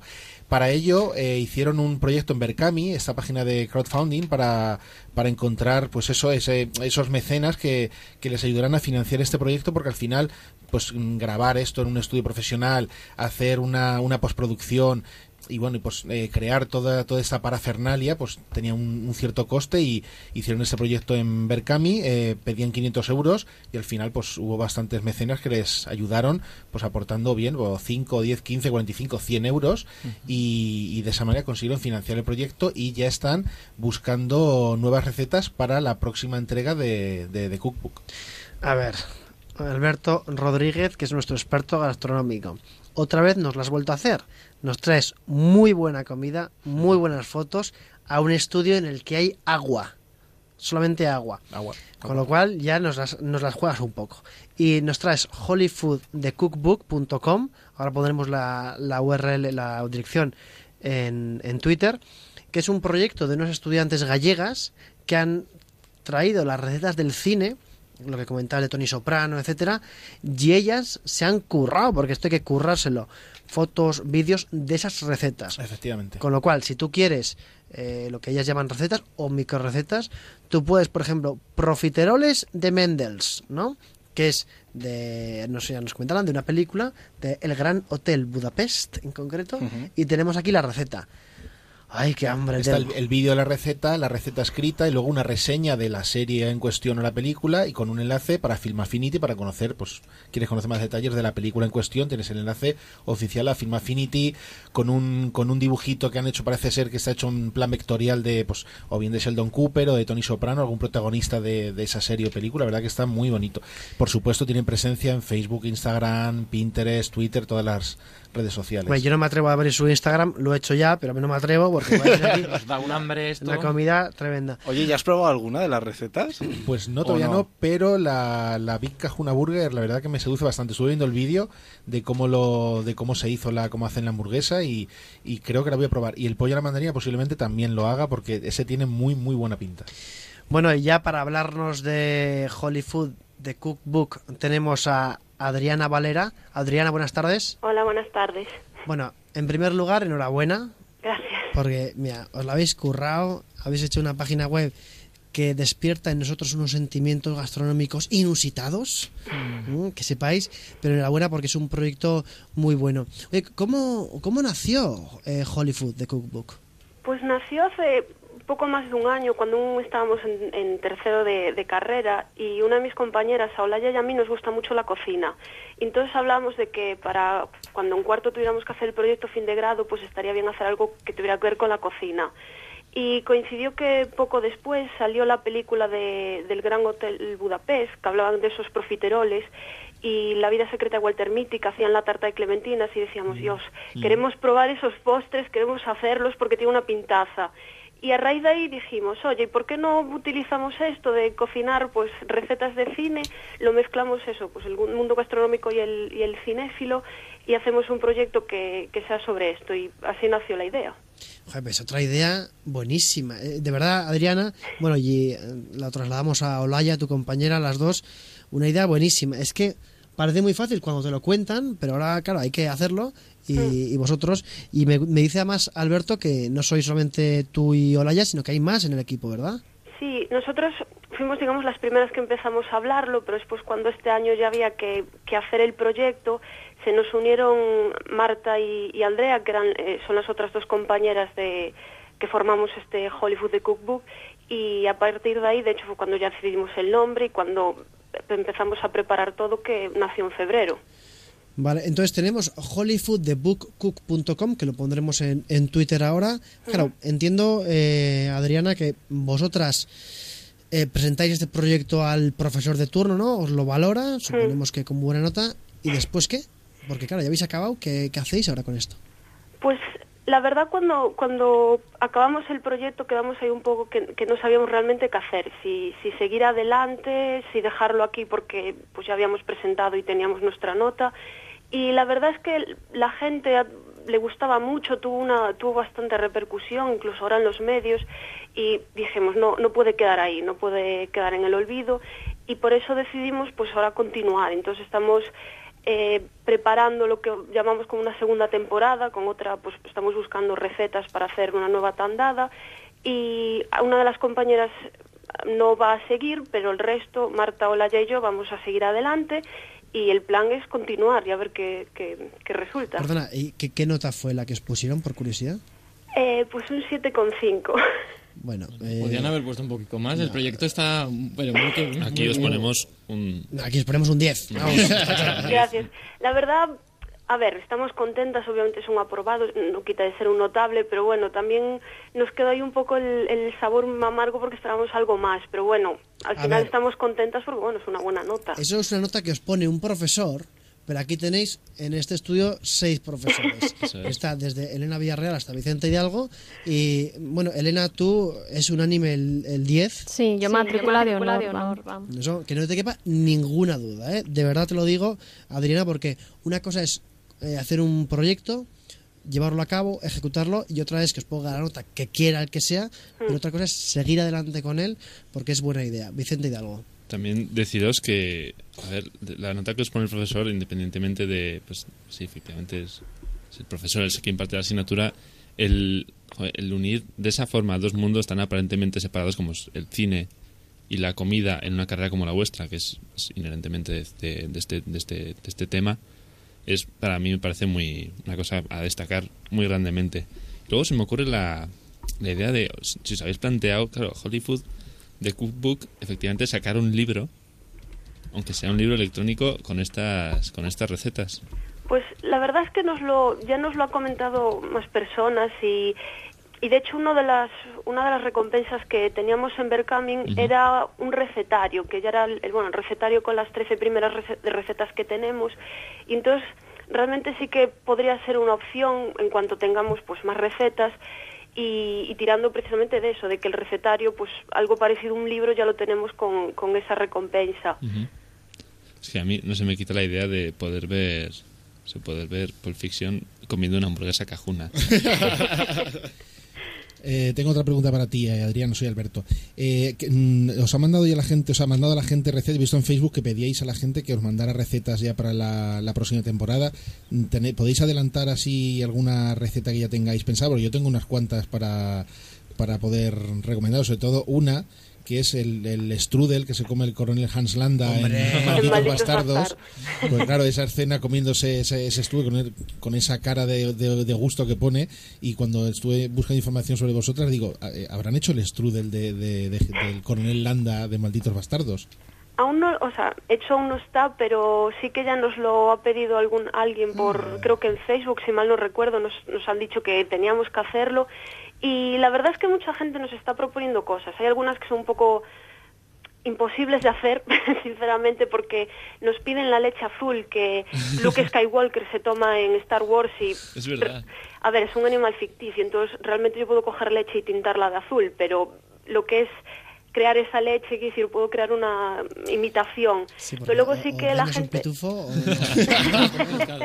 Sí, pero es más fácil, por ejemplo, irse al tema de los flores, por ejemplo, como a la Red Velvet de Magnolias de Acero, o, o, bueno, o, o la, o la tarta de manzana de American Pie, por ejemplo, esta típica tarta Sí, americana. Esa, esta- esa nos la pedían hoy precisamente en, en- en Twitter o por correo, que la verdad no la teníamos anotada y nos hablaban hoy de esa tarta en, de American Pie. Y luego mucho, ha triunfado mucho, bueno, mucha gente nos pide los tomates verdes fritos de, bueno, la película que lleva el mismo es- nombre. Es muy recurrente también, sí. Y, y como agua para chocolate, que yo pensé que era una película que a lo mejor no, no era muy conocida y sin embargo mucha gente nos, nos pide la- las codornices. Cuando dice del chocolate, es cierto, sí. Muy bien. Yo como gran fan de Aquí no hay quien viva, os pediría las, las torrijas de la madre de, de Belén. y un poco al hilo de esto, claro, hacéis recetas sobre proyectos, sobre todo películas, series internacionales, pero ¿habéis tenido algún tipo de interacción con, con los originales, con las recetas que replicáis o con, los, con estos proyectos? ¿Cómo? No, perdón, no te entendí. Si, por ejemplo, desde alguna serie o desde alguna cuenta oficial eh, han visto la- que las recetas que vosotros habéis hecho Ah. y, y lo han visto, Pues de momento que sepamos, no, no, nadie nos... A ver, también hay algunas películas que ya tienen tiempo o algunas series, por ejemplo Twin Peaks, bueno, a pesar de que ahora va a volver a, a la televisión, ya es una serie de hace tiempo, pero de las que se emiten ahora, la verdad no, ninguna se ha hecho de momento eco de, de, de esto. Por cierto, arro- arroba Tito Pelos en Twitter hace eco y hace hincapié en la hamburguesa de Pulp Fiction, que esa ya la tenéis, ¿verdad? Sí. Esa ya la tenéis. Entonces, arroba Tito Pelos ya podéis ir, que la tendrás, o sea, la tienes ya perfectamente en, puesto en, en la página. ¿Hay alguna receta que se os haya complicado mucho y que no hayáis conseguido sacarla? ¿O, o más o menos habéis sacado todas? De las que teníamos previstas sacamos todas menos, bueno, hay una que no nos quedó muy bien grabada, la primera que grabamos, era todo incluso un poco a prisa, digamos, y esa no la llegamos a sacar, que esperamos poder repetirla y pues a lo mejor eso, para la segunda temporada tenerla lista. Y luego de las que salieron, la, el gazpacho de Mujeres al borde de un ataque de nervios, que parece relativamente sencillo, eh, nos costó, porque la primera vez que la hicimos, realmente ellos en la película te dice los ingredientes que lleva, pero no te dice cantidades. Entonces íbamos un poco a ciegas y, y la primera vez nos quedó no muy rico, por decirlo de alguna manera, no, no estaba tragable. Y entonces tuvo que volver a hacerla, pero bueno, la segunda vez ya quedó bien, que es la que se ve en la, en la, en la receta que hay en la web. ¿También, también le echasteis pastillas? Omitimos la parte de pastillas como de Sweeney Todd, omitimos la parte de carne humana y nos ceñimos a carne de ternera. Claro, para cualquier fan de Aníbal, esta página es... Sí, de hecho también mucha gente nos decía que pudiéramos coger algo de Aníbal, pero bueno, también obviamente si lo hacemos vamos a recurrir a, a carne Aníbal, no vamos a, tirar de carne humana. Por cierto, que el cocinero de animal es español, es José Andrés, que es un chef español, sí, sí. Y otra pregunta que os quería hacer, ¿realmente la hamburguesa con piña está buena? Yo a soy mí de me los ha que gustado no. mucho. Y mira Mm. que yo, la, la, por ejemplo, en la pizza, que era donde siempre se, digamos, se ha visto, ¿no? Lo de la piña, nunca, nunca me ha llamado, no me gustaba. Pero en la hamburguesa, la verdad es que da un toque curioso y a mí me ha gustado mucho. Bueno, yo soy de los tuyos en lo de la pizza, probaré la hamburguesa, a ver qué tal, entonces. Yo te lo recomiendo. Y otra pregunta, Adrián, ¿os habéis pensado liar la manta a la cabeza y a ver si encontráis un mecenas de verdad que sea capaz de poner en A Coruña un local que se llame de, Holly, de, de- de Hollywood y, y hacer vuestra comida de verdad para que la gente la probara? Bueno, eso sería eso- La, la bomba. Eso sería increíble. Pero no sé, a ver, de momento estamos acabamos de nacer, como quien dice, porque estamos desde febrero y entonces eh, aún no sabemos lo que nos va a deparar el futuro, pero bueno, tanto hacer pues un libro o, o luego un restaurante ya sería, bueno, un sueño. Bueno, eh, Adriana, muchas gracias por atender la llamada de Onda Cero. Queremos agradecerte de verdad. Desde aquí vamos a decir en alto todos la nota que tanto Adriana como Olaya, como Marta, como Andrea se merecen, ¿vale? Eh, hay que decir en número, no vale decir en matrícula, no hay que decir en número, del 1 al 10, que cada uno diga la suya dentro de este estudio. Venga, Eh, va. Entonces, una, dos y tres. ¡Diez! Diez y medio. Diez y Gracias, medio. Está. Bueno, Adriana, traslada esa enhorabuena por favor a tu, a tu equipo y muchas gracias por estar con nosotros y tenéis un 10. Gracias a vosotros. Cuando me siento bien, la sartén no se pega, me sale la tortilla redondita, perfecta. El frío es una excusa para abrazarte más. Si la casa está muy sucia, nos vamos a un hotel. Me siento bien, la música me inspira, merengue, bachata y tu voz de dormida. Con cuatro palabras te hago una poesía, enciendo la noche y alargo los días. Soy capaz de leerte la mente, arreglar los problemas de toda la gente. Voy cantando las vueltas del mundo, solo un segundo le prendo la luz al sol. En Onda Cero, Internet en la Onda. Javier Ábrego. Voy a ser yo, voy a ser yo. Qué suerte. Una vez ten- cerrados los micrófonos, o sea, podemos hablar tranquilamente. ¿Hasta qué hora tenemos, Arturo Armendariz? Es- son y 56 y 30 segundos, ¿verdad? Porque claro, hay una desconexión y tenemos amigos que dejaros antes de tiempo. Lo que estamos muy pendientes es saber cuántos seguidores tenemos ya en Twitter por si Muy tenemos mal. que desnudarnos. Muy o- mal. ¿eh? Hoy, hoy fracaso absoluto. 2.350 y pico. Y ya, no, hoy mal, hoy mal. Mañana hay que llegar a los 2.500. Sí, haremos follow back, follow beast, follow brandel. Lo y que sea. Eh, al Joroco 4, muchas gracias. Gracias a vosotros. Arroba Vicente Hidalgo, gracias. gracias. Arroba Elena VP4, muchas gracias. Gracias, hasta mañana. Hasta mañana. Mm, Víctor Fernández. Vic barra GFR. Adiós, hasta mañana. Track FM. David Gracia, muchas gracias. Buenas tardes. Que sea productiva la noche de hoy, porque hoy Se intentará, o sea, sí. salimos a quemar San Sebastian of the Kings. Arturo Armendariz en el control técnico. Y, a- diciendo tu nombre! y aquí a todos vosotros, mañana último programa de Internet en la Onda. Os Oh. esperamos con los brazos abiertos. Ha sido una temporada fantástica, genial. Y no queremos dejar de agradeceros todo lo que habéis hecho por nosotros, porque de verdad ha sido una, una temporada espectacular. Mañana último programa. Mañana acaba Internet en la Onda.